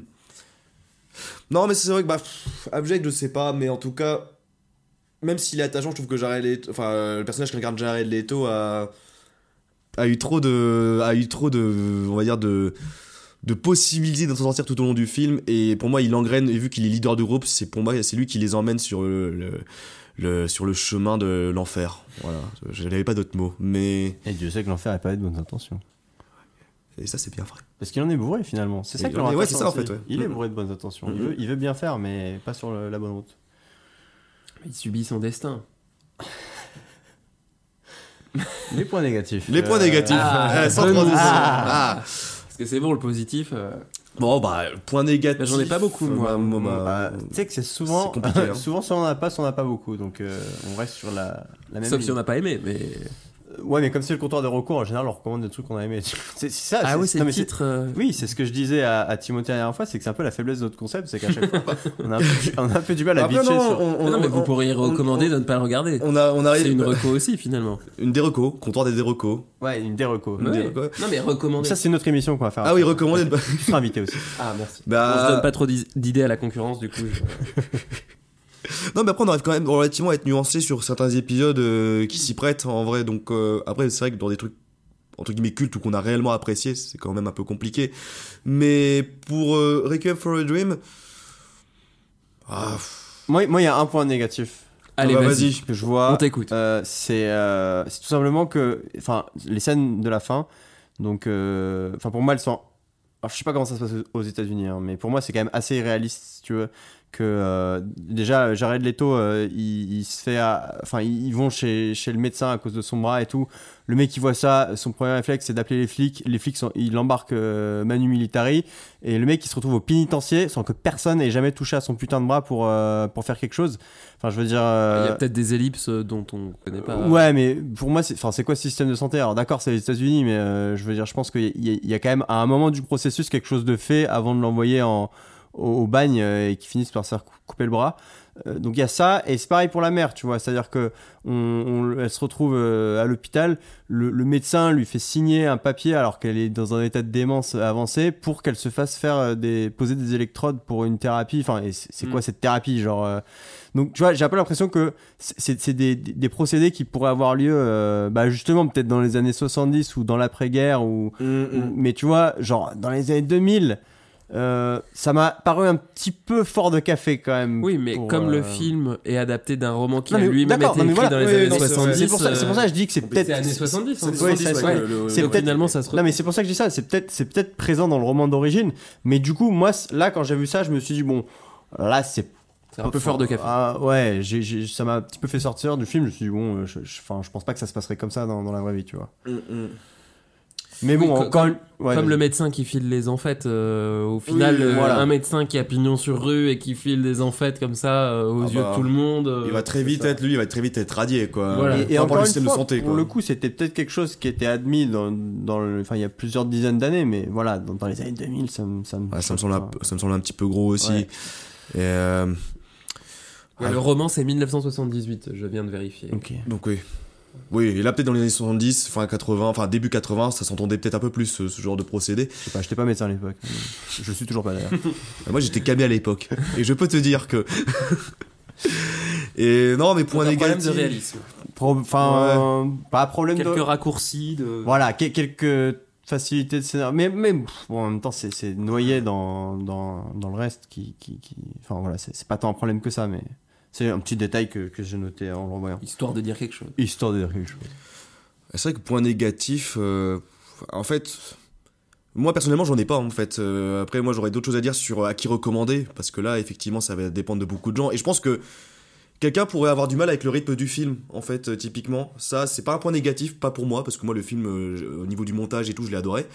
Mais quelqu'un pourrait avoir du mal avec cette rapidité, ce côté euh, schizophrénique, pas schizophrénique c'est pas le mot mais euh, enchaîné des, des fi- du film surtout à la fin. schi- Schizophrénique, je Schizophrénique, c'est ouais, mot, ouais. c'est- T'as vraiment l'impression que c'est tout le temps. Ouais, des euh, flashs en fait. flashs euh, et bah, surtout vers la fin en fait, on peut dire ouais, ça va tellement vite quoi. T'es en mode waouh. Et ça, en plus, ça, bah, ça représente vraiment toute l'urgence, toute l'urgence de la situation. Mais je peux comprendre que quelqu'un dise oui, la fin est accélérée. J'ai pas eu le temps de voir le dénouement et le. Ah, T'as eu 1h40 quand même pour. Non euh, mais oui, mais c'est mais non, c'est pas mon c'est pas mon ressenti. Qu'est-ce qu'il veut lui C'est- il est conne.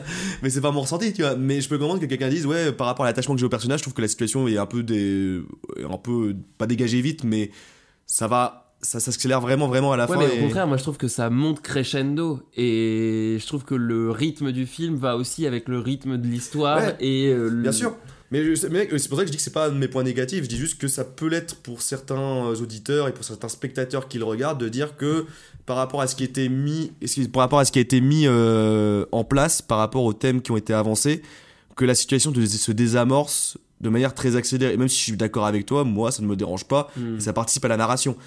Par contre, quelqu'un peut dire, bah effectivement, je trouvais que la fin était rushée. Ça, Et en et rushée. Enfin, et, va trop Ouais, vite. ça va vite, quoi, ouais. Ça va vite. Et ça, on peut comprendre la critique. Si t'as pas le même sentiment et, et voilà. Donc, je- sinon, j'ai pas d'autre chose à dire. Ouais, là, c'est vraiment pour dire quelque La chose. critique est C'est jugée vraiment pour dire quelque chose. C'est vraiment pour dire quelque chose. ouais. Je suis assez d'accord avec Poul. Poul, toi, t'as des points négatifs? Merci d'avoir essayé, Tim. De rien. Euh, non, moi, finalement, le truc que je me dis, c'est que bah, le film, il a 20 ans, finalement, l'histoire, elle a euh, 50 ans, donc du coup, euh, qu'est-ce qu'il en serait aujourd'hui? Est-ce que euh, si on était euh, dans, un, dans un présent de, des, des années 2020, ça serait pareil ou pas? Je, m'interrogeais juste sur euh, euh, est-ce que le film a un peu vieilli ou pas? Ah, pas mal comme question. C'est très bien comme question. Je suis juge de questions. Tu as une, bon- tu as une gommette. J'ai pas de réponse, mais j'ai des questions, c'est déjà ça. Mais euh, est-ce que toi, il y a des aspects justement du film où tu t'es dit, ah là, peut-être que ça. Enfin, Bah, au-delà de la télé, qui est une télé des années 2000. Non, mais c'est pas possible. Désolé, je reviens à ça. Euh, je pense que tout a changé finalement euh, dans les moyens d'échanger, dans, dans la manière de se procurer la drogue. Tu, tu vois, rien n'est. bon, Mhm. euh, les camés vivent toujours dans des squats, ça, ça n'a pas changé, mais tout l'environnement a quand même changé. Ouais, bah, du coup, moi, je pense que c'est surtout la forme qui a changé, mais le, le fond de ce que c'est l'addiction, l'obsession, comme disait Tim, euh, c'est- enfin, ça, c'est des choses qui sont universelles et qui traversent les époques, quoi. Oui, mais. euh, En, particulier dans un monde où les gens sont de plus en plus centrés sur soi. Non, mais enfin. Ah, mais non, mais bon, je dis ça en c'est- moitié rigolant, en C'est vrai que c'est un petit peu cliché, mais on parle souvent de l'isolement avec les smartphones, etc., machin. C'est c'est peut-être effectivement encore plus vrai aujourd'hui que- qu'il y a 20 ans. Bah, Et à l'inverse, tu peux dire qu'il y a aussi plus d'informations et Plus de plus contacts. de. Bah oui, mais de si, prévention. si la dame qui est derrière son écran, elle fait que regarder Hanouna toute la journée. euh, Mais ils l'ont pas aux États-Unis. Donc, euh, Non, mais après, ce que, tu, ce que je trouve la question pertinente, parce que. Merci. Mais, je le répète, hein, je, suis, je, je t'ai filé ça plein me de, touche. je t'ai filé plein de bons points, là. Mais là, en vrai, en vrai, je trouve que par rapport à la thématique et l'isolement, l'obsession, etc., je trouve que. On parlait du développement personnel. Euh, là, le, film nous montre d'ailleurs que euh, la, dame regarde des programmes où il dit Ouais, moi j'ai abandonné le sucre, je prends ça, nana, pour mieux vivre et tout. Euh, et qui en fait fournissent un peu des recettes toutes faites pour accéder au bonheur. Euh, ça, c'est ça avec Jules, on, en- on en parle pas mal en fait en ce moment du développement personnel et des grandes critiques. D'ailleurs, j'ai acheté le livre Apicratie de Eva Illouz. Entre parenthèses, Oh, je commence gosse. à lire, il est passionnant, je te le filerai. Euh, voilà. Avec plaisir. On fera peut-être peut un un épisode dessus, dessus, il est hein. passionnant. Mais du coup, pour re- revenir à notre débat, je trouve que ce film est encore d'actualité, hein, 100%. hein. Mm. Et même encore, il est encore plus vrai aujourd'hui. C'est-à-dire que je vais, être- je vais vraiment la- avoir la phrase du, de l'anti-moderne, l'anti-moderne, mais vraiment euh, Allez, vas-y. le réact. Mais ce que je veux dire un truc, c'est que avec le développement maintenant de, pseudo-influenceurs qui balancent des programmes de développement personnel, qui marchandisent le bonheur à outrance, qui te disent comment, qui te disent vrai. quoi faire, qui te disent comment vivre, de faire tel régime, d'avoir, de faire du yoga devant la Tour Eiffel à 5h du matin. Spoiler alerte, il fait froid, ne faites pas ça en fait, ça sert à rien. Mais Moi, je bon, fais pas ça, hein. Non, mais, heureusement que vous faites pas ça, sinon, je, sinon, euh, je, vous Oui, dirais ça. mais c'est vrai que c'est les nouveaux gourous nouveaux finalement, gourous. les influenceurs. euh, Exactement. Et, et- et ça, en fait, on est toujours en, re- en recherche d'addiction, on est toujours en recherche d'obsession, de reconnaissance. Et ça, la mère le dit elle-même. Ce qu'elle a besoin, c'est d'être utile. Et ce besoin d'appartenance. Oui. Ce qu'e- ce qu'elle veut, elle, c'est euh, que, que les gens l'aiment et qu'elle elle le dit, tu sais, quand euh, elle dit. J'ai noté la phrase. Ouais. Oh, c'est beau. Tout ce que je veux, c'est une petite vie tranquille et heureuse. Et elle dit, voilà, euh, depuis Ah, que. c'était pas la bonne phrase. Depuis que. c'est pas ce à quoi je pensais, mais c'était une bonne phrase. que- Ah, pardon. Elle est destinée, quoi. Non, mais elle, tu vois, elle dit. Après, euh, elle dit Je suis devenu quelqu'un maintenant. Voilà, je suis devenu Ah, quelqu'un ah, maintenant. J'en avais noté plusieurs, voilà. et, euh, et tu vois, et maintenant qu'elles savent, euh, mes amis, que je vais passer à la télé, tu vois, Elle c'est- me- elle me laisse le meilleur siège. euh, Mm, dans, mm, mm. euh, donc c'est ouais, c'est cette obsession. Enfin, je sais pourquoi on en arrive là. Bah, cette, obsession, c'est ce besoin de reconnaissance, d'appartenance. Et je Pour pense- dire que c'est universel et c'est universel. Voilà, ouais. Et je pense que là, encore aujourd'hui, bah, ce désir de- d'en apprendre plus sur soi, ce désir de toujours euh, maximiser son bien-être, toujours ce besoin de contrôle de nous-mêmes, bah, c'est une forme d'addiction aussi. hein. Et je pense que ce film le dénonce aujourd'hui aussi. Donc, euh, je pense que vraiment, cette quête du bonheur, parce que vraiment, pour moi, Requiem for a Dream, c'est ça, c'est une quête du bonheur, du bonheur inassouvi. Et on vit quand même dans un monde, euh, vraiment, vraiment, Bah, vraiment l'anti-moderne. c'est- même littéralement dans le titre, quoi. Oui, oui, c'est. Eh Eh. Ah. Ah. Pas besoin de voir le film. Hein. Ouais, on a- Ça se voit qu'on est smart, purée. Oh, on dit des choses. Oh là là, on est tellement intelligent, quoi. Et non, mais, mais ça- et là encore plus aujourd'hui parce que vu le nombre de choses qu'on peut voir sur où on doit être centré sur soi-même, on doit être dans le contrôle, où plein d'émotions comme la rage, la tristesse sont, je veux pas dire, bah, sont débat, enfin, on va dire sont mis sur le, sur Canalisés, côté, enfin, ouais. doivent être canalisés parce que c'est mal vu par la société. Enfin, je veux dire, on vit quand même dans un monde qui a tendance à se banaliser sur plusieurs plans, tu vois, euh, je parle en général. Et, ça, je pense que ce film le dénonce aussi, que plus ou moins, en fait, cette quête du bonheur est encore aujourd'hui, ça à s'accentuer, qu'il y aura de, que les manières de ne pas les assouvir, ça va encore plus créer de frustration, et que cette frustration peut amener à l'addiction, à l'addiction faire autre chose, notamment les drogues. Et ça, on peut le constater, enfin, et ça, pour moi, ce film dénonce et encore, et pour moi, résonne encore très très bien actuellement. Euh, Poul, vous qui prenez le pouls de la société régulièrement, euh, vit-on Oui, Jules, dites-moi. vit-on dans une société banalisée Où la violence est banalisée ou... les émotions. je, je cite hein, euh, les termes une société banalisée. Démerdez-vous avec ça. Ça veut dire- ça veut dire quoi Ah mais oui, c'est ça ce que J'ai pas compris la question. C'est ça ce que ce que veut dire Tim, c'est je pense une, une société où, où on met beaucoup les, les émotions, euh, comment dire, les pulsions un peu Sous un cloche- sous un négatives euh, Sous une cloche. sous une cloche. En même temps, pff, Vous trouvez vraiment qu'on les met sous cloche, nos pulsions je sais euh, pas si on le fait plus ou moins qu'hier, hein, c'est un grand débat, mais Donc ça, je sais C'était mieux avant. C'était mieux avant. ouais. Non mais ça, en vrai, je ne sais pas, tu vois, mais si on le faisait, si on le faisait mieux, enfin pas moins ou pas, mais. Mais, mais par contre, en tout cas, je pense qu'effectivement, avec la multiplication des écrans et le fait que, bah, avec les algorithmes, on, on est beaucoup plus confronté à du contenu entre guillemets personnalisé. Euh, c'est les procédés qu'on voit à la télé, la, de- la télé de la mer, et qui existent encore aujourd'hui, sont encore plus redoutables par contre parce qu'ils ciblent beaucoup plus Mm. les individus et Mm. leurs faiblesses et, et leurs envies. Et, euh, et donc peut-être qu'effectivement, c'est un problème qui est encore plus aigu aujourd'hui. Bon, au point que voilà, il y, a des- il y a des bouquins qui sortent sur euh, ça. Apicratie et compagnie. Bah c'est ça. Et en fait, c'est là où je veux en venir, c'est que je sais pas si c'est- on- avant euh, on était moins là-dessus et c'est vraiment un truc euh, très contemporain en fait, euh, ce qu'on est en train de vivre actuellement. C'est vraiment un truc très contemporain ce qu'on est en train de vivre ouais, actuellement. Là, là, tu vois, ça commence à devenir la fin du podcast et on sent que mes phrases là, le nombre de mots il se rallonge et la phrase ne veut rien dire. c'est terrible. Pop, pop, pop. c'est vraiment ça quoi. On dirait les, les mecs à la, à la présidentielle qui essaient de gagner du temps de parole. Oui, j'ai gagné 5 minutes. non, mais par contre, non, mais. J'ai perdu un peu le fil, personnellement. Ça arrive, ça arrive. Non, mais de quel film déjà? Bambi. Ah oui. Non, mais vraiment, ce que je veux dire, c'est que, bah, à chaque fois qu'on a maintenant un problème, une dépression, la moindre faiblesse, beaucoup de gens vont avoir tendance à. Et il y en a plus, enfin, il y, en a- il y a beaucoup de personnes comme ça, hein, vraiment, qui vont avoir tendance à lire un livre. euh, contenir sa tristesse, contenir sa colère, comment réprimer les émotions négatives en, en, en ayant, on va dire, l'affirmation et comme principe que les émotions négatives c'est de la merde. En se disant qu'il faut vraiment les mettre sous cloche parce que c'est soit mal vu, soit c'est une faiblesse. Ouais, c'est euh, Thibaut InShape, euh, t'es t'es en dépression, bah va mieux, connard. Oui, c'est, mais c'est exactement. Bah, c'est, c'est exactement ça. Non, le- c'est vrai, c'est vrai. exactement ça. Et, et ça, tu vois, il y a plus en plus de gens qui, qui se disent euh, Ah bah non, mais si je me sens mal, c'est que c'est, c'est moi qui suis C'est pas assez bien, c'est ma faute, etc. On revient sur le terme du développement personnel. Et, et c'est ce que dit Eva Illouz dans son article et même dans son livre, cette critique-là, c'est que bah ça nous déconnecte de plus en plus. Tout ça pour revenir à Requiem for a Dream, c'est que Requiem for a Dream, il nous montre les, il montre les travers des personnes qui sont trop concentrées sur eux, en fait, aussi. Il montre les travers de personnes qui sont trop centrées sur leur bonheur personnel et qui ont envie, bah, ce qui est normal, ce qui est pas un mal en soi d'aller bien, mais qui sont tellement matrixés par cela qu'ils en perdent l'essentiel, c'est-à-dire le contact avec les gens, aussi. Oui, mais ils sont. Enfin. Tu, tu sous-entends qu'ils sont presque égoïstes dans leur quête du bonheur Mais je dis pas qu'ils sont égoïstes, je dis juste qu'ils sont trop. Enfin, je dis, je dis pas qu'ils sont égoïstes. L'individualisme, c'est pas l'équivalent pour moi d'être égoïste, tu vois. Oui, mais moi je les trouve pas forcément individualistes. Bah, moi, je Parce trouve- que la mère, tu vois, elle veut être avec son Mhm. fils et sa meuf. Le fils, il veut construire quelque chose pour sa meuf.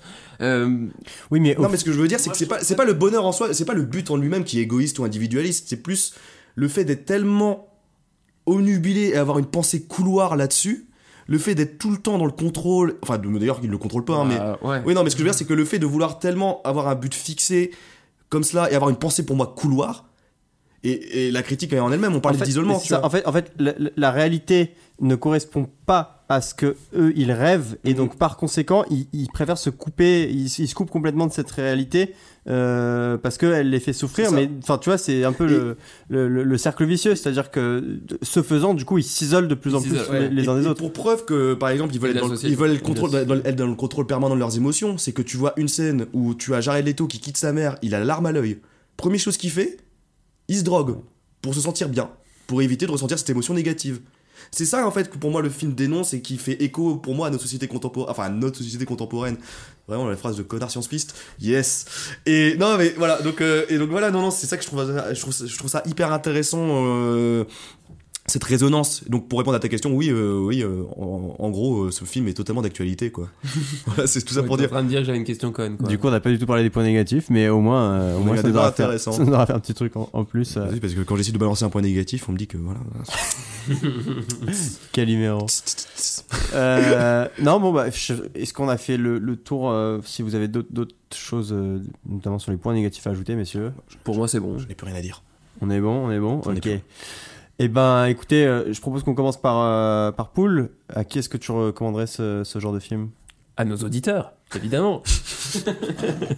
Si, si l'exercice est trop chaud pour toi, on peut laisser Tim commencer avant. Euh, non, non, non, mais à, à qui c'est-à-dire? Parce que, Bah, excusez-moi, je, je connais pas très bien le concept. Donc, Se- se- euh, Selon toi, quel type de personne serait susceptible d'aimer et quel type de personne serait susceptible de ne pas aimer ou voudrait mieux pas qu'il oui, voit mais ce film? on n'est pas obligé de le recommander à des gens qui pourraient l'aimer. Ça peut aussi être. euh, Tu fais ce que tu veux. Bah, non, mais. C'était euh, trop compliqué. Allez, ouais, à toi l'honneur. Vas-y. je rejoins ce qu'on se disait tout à l'heure. euh, Peut-être un public de, de, de jeunes adultes ou de lycéens dans le cadre de prévention ou pas. En tout cas, je pense que ça doit être montré plutôt aux jeunes. Euh, je- moi, pour moi, enfin, tu ressors pas insensible quand tu vois ce film-là. Et donc, euh, en tant que jeune en construction, etc., je pense que c'est bien de montrer les trucs euh, en brut, de leur mettre les choses face à leurs yeux. Et Parce que là, moi, je regarde un peu Netflix et euh, je trouve que. Eh, c'est pas Salto. Alors, et Salto et Netflix. Euh, mais je trouve que notamment dans les séries Netflix, on a tendance un peu à. à comment on dit en français Policé Non, mais à. Dis-le en anglais. je sais pas non plus comment on dit en anglais, mais. Comment on le dit Non, mais dans, dans les séries euh, Netflix, je pense qu'on a tendance à magnifier la drogue ou en tout Ah, cas ouais. la rendre cool, la rendre hype, la rendre euh, sympa, quoi, finalement. Pas plus tard qu'hier, j'ai regardé la nouvelle saison d'Elite sur euh, Netflix et la drogue c'est cool, la drogue on la prend en soirée, bon certes c'est pas bien machin et tout, mais euh, c'est plutôt cool, ça montre que euh, on est populaire, en plus on a de l'argent, on est riche machin et tout. On est des amis. Et, et je trouve que c'est peut-être un truc de vieux con, mais dans les séries actuelles, on a un peu à tendance à banaliser ça.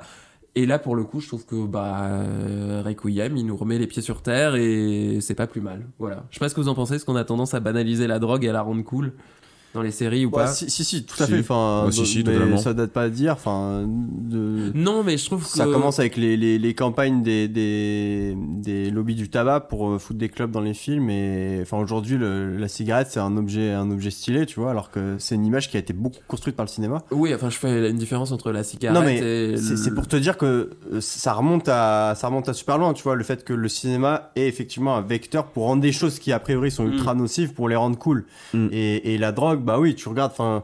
euh, Je pense que c'est à partir des années 80 hein, que ça a commencé vraiment dans les films, ce, ce fait de montrer de la Oui, mais drogue. Là, je veux dire pour le jeune euh, public. C'est-à-dire que. Ouais, ouais, bien sûr. euh, Il y a Enfin, pour le jeune public, mais même pour. euh, Oui, tu vois, tout le toi, t'étais pas dans ta prime jeunesse non plus. Euh, je dis pas que t'as 90. Malheureusement. Mais, euh, Non, mais les tu vois, tu le ressens le fait qu'on te, on te montre que c'est cool. Oui, mais parce que je regarde des séries qui sont plus orientées quand même pour jeunes adultes ou grands adolescents finalement, alors qu'il y a. Ah, tu regardes des séries pour les bébés? Non, Oh mais le bébé je vous dis simplement que euh, Elite par exemple, c'est pas destiné au quadra quoi. Ouais, j'adore American Pie. Par High School Musical par exemple, il y avait pas de drogue, tu vois. De Hannah Montana, il y avait pas de Bah, en même temps, c'était Disney. Bah, Anna Montana, il y avait de la drogue, mais c'était hors plateau, quoi. Euh, donc, donc voilà, recommandons à nos auditeurs, à nos jeunes et à un petit peu à tout le monde finalement. euh. Toi, c'est pour tout le monde. Bah oui, non mais il n'y a pas des gens à qui je le recommanderais Ouais. pas. Mm, mm, Parce que je pense que ce que tu disais tout à l'heure, de le regarder avec tes parents, ça leur a aussi peut-être montré des choses. Enfin, j'en sais rien, je parle pas pour eux, mais. Non, non, mais c'est vrai, je suis d'accord. Bon, moi, la seule, la seule nuance que je mettrais, et je pense qu'on sera tous d'accord, c'est pas trop jeune non plus, quoi. Mais euh, au-dessus de. Moi, je pense 16 ans. 16 ans, c'est un très bon âge. Euh, 14 ans, c'est. Allez, 15. Ouais, ouais. Bon, en fait, dans cette zone-là, mais plus lycée, quoi. Tout ce que je veux dire, c'est Oui, oui, lycée. lycée, Voilà, lycée. lycée. On est d'accord. Euh, je trouve que si tu regardes ça en 4ème, 3ème, euh, tu. Oui, parce que Tu en- retiendras pas grand-chose, quoi. En finalement. plus, ça te parle surtout avant tout des drogues euh, Dures. hardcore que Oui, tu, c'est pas, le petit bédo. Ouais. le petit bédo ou le shit ou la bœuf, hein. Ouais. là c'est c'est de l'héroïne, quoi. Donc, euh, ouais, c'est Euh, c'est pas bien l'héroïne. Euh, mais en tout cas, non, non, bah oui, je te rejoins. Moi, je conseillerais sinon à peu près tout le monde, hein, que ce soit, euh, bah, euh, enfin, n'importe quel âge. hein. Enfin, vraiment, je te rejoins totalement. Et oui, et un truc classique que je dis généralement, mais là, c'est encore plus vrai avec ce film, c'est que bah, les gens qui vraiment qui sont, qui sont monteurs, qui sont fans de cinéma en soi, parce que je trouve que vraiment, là, si vous voulez voir une mise en scène qui sert la narration, bah, c'est ce qu'il vous faut. C'est ce qu'il vous, c'est ce qu'il vous faut. C'est ce qu'il vous faut. Mais sinon, j'ai pas grand chose à ajouter parce que je te rejoins, Paul. Je te rejoins. Merci. De rien. Jules, parce que c'est Jules, il va ajouter plein de trucs, je suis sûr, mais. Pourquoi tu dis ça enfin dé- On t'écoute. Je suis d'accord, c'est une masterclass de montage et euh, si, si vous êtes euh, passionné par le montage euh, ou la mise en scène, c'est c'est à voir, ou le maquillage. Et euh, non, euh, moi il y a juste un type de personne à qui je le recommanderais pas, c'est euh, si vous êtes dans une mauvaise passe. si, vous avez, si vous avez- mais même ne serait-ce que des relents un petit peu dépressifs, euh, c'est l'automne, on a tous le spleen et tout. Mm. Euh, Regardez-le, attendez un peu, attendez un peu d'aller mieux, euh, parce que Pour retomber mal. non, parce que je pense que c'est un film qui qui est tellement viscéral justement qui, qui, qui- enfin moi je te dis je suis sorti avec l'envie de vomir presque du film que je pense qu'il faut avoir les, les, les reins bien accrochés comme avant de partir pour Space Mountain tu vois Euh, là tu vas partir pour un, un bon un bon gros bad trip donc euh, voilà il faut enfin je pense qu'il faut avoir une certaine stabilité psychologique avant de se plonger dans ce film Ouais, je- donc je Mm. le déconseillerais à des gens qui sont un peu dépressifs ou quoi euh, ça voilà regardez des films joyeux et, et allez mieux bordel comme dirait euh, Thibaut. Ça sert à rien d'être déprimé, hein. Voilà. Moi, je, je suis pas d'accord parce que les gens qui sont mal, ils peuvent voir du coup à travers le film que d'autres vont encore moins bien qu'eux et que finalement. se sentir mieux, euh, tu veux dire, à ouais. travers leur- ça. ça c'est ça c'est Ah, je, je veux pas en dire trop parce qu'on va dévoiler ton identité en disant ça, mais, euh, Non, mais bon, voilà. Après, euh, regarde qui veut. euh, non mais dans l'absolu regarde ce qu'il veut mais l- l'objectif de cette section c'est quand même genre pour qui est-ce que ce serait euh, adapté? Et moi je considère qu'effectivement euh, tout public au-delà d'un certain âge Mhm. euh, le message du film est super euh, super impactant et super important donc voilà mais tout simplement si vous êtes un peu dans le bad ou quoi euh, Be careful. be careful attendez un peu avant de enfin voilà peut-être le regarder plus tard ce sera sera plus sage Ce sera tout aussi mieux, ouais. exactement euh, ben voilà je pense Bah, que les amis. on a C'était pas mal, hein. C'était pas mal, hein. Ouais. On Alors, peut se serrer la main, hein. cette, cette première fois, euh, Poul, Bah, comme toute première fois, on, on tremble, on, on, on sait pas quoi dire, on tâtonne un peu, et puis finalement on prend pied, quoi. C'est génial. C'était si bien Non, résumé. C'est pas mal. Non, c'était vraiment bien. Non, mais c'est très agréable. J'espère que j'ai pas trop bafouillé, et sinon je m'en excuse auprès de nos amis euh, podcasteurs. Il y a les commentaires pour mettre des, pour mettre des critiques. hein. Voilà, n'oubliez pas de mettre 5 étoiles. Non, on peut noter. Hein, on peut ça noter, Voilà. notamment sur Spotify, Apple Podcasts, Deezer, on- toutes les plateformes de streaming. N'hésitez pas à partager à vos amis également. Très important. Faire tourner sur les réseaux sociaux. Très important aussi. Euh, eh bien, c'est vrai que bah, on a, qu'on a l'habitude normalement à chaque fin d'épisode de teaser le prochain. Bah, le problème c'est que bon bah Ils ont pas bossé dessus. non, plus- euh, justement, justement. On était tellement concentrés sur le fait d'enfin obtenir cet invité que ça nous a pompé toute notre énergie et qu'on n'avait plus de place pour le reste. À d'autres. Euh, tout ce qu'on peut vous dire, c'est que c'est certes le premier invité, mais ce ne sera pas le dernier. Il y en aura d'autres. La liste est encore assez longue. Et euh, on ne sait pas encore de quoi on va parler la prochaine fois, mais eh ben, c'est pas, mal, comme ça, ce sera, sera la Ce surprise. sera la surprise, et même pour nous. on n'a pas préparé. Est-ce qu'on s'est tout dit, messieurs? Bah oui, maintenant allez regarder le film, mettez la musique, euh, voilà. Et puis, Ouais, peut-être euh, que déjà la première euh, étape, c'est- c'est- La musique est dispo sur Ah. Spotify, YouTube, hein, je vous le dis. Voilà. Vraiment pas Et mal. sur Deezer également. Et Deezer également, oui, aussi. C'est vrai, oui. C'est sur vrai. vos plateformes, vous tapez Requiem for a Dream et, Mm, et mm. ça va vous, vous bombarder les oreilles. Euh, donc voilà, allez-y, chers auditeurs, foncez, foncez, foncez. C'est une, une de nos principales recos, hein, euh, Requiem for a Dream. Et c'est pas pour rien qu'on a invité un expert de la drogue pour en parler. Fake news. Parce qu'en vrai, son vrai métier, c'est en Colombie. c'est pour ça qu'on peut pas dire qui c'est en fait. hein, parce que sinon il se fait rattraper par les stupes, le con. Oh le con. Oh Marcel. T'as encore déconné. On va couper, je pense. hein. Bon, et ben sur ces notes joyeuses, chers auditeurs, nous vous remercions encore une fois. Merci à tous. pour votre écoute. Merci Poul de ta présence. Et puis bah, on se retrouve très bientôt pour un nouvel épisode Du comptoir des recos. C'est pas mal ça. hein. à bientôt.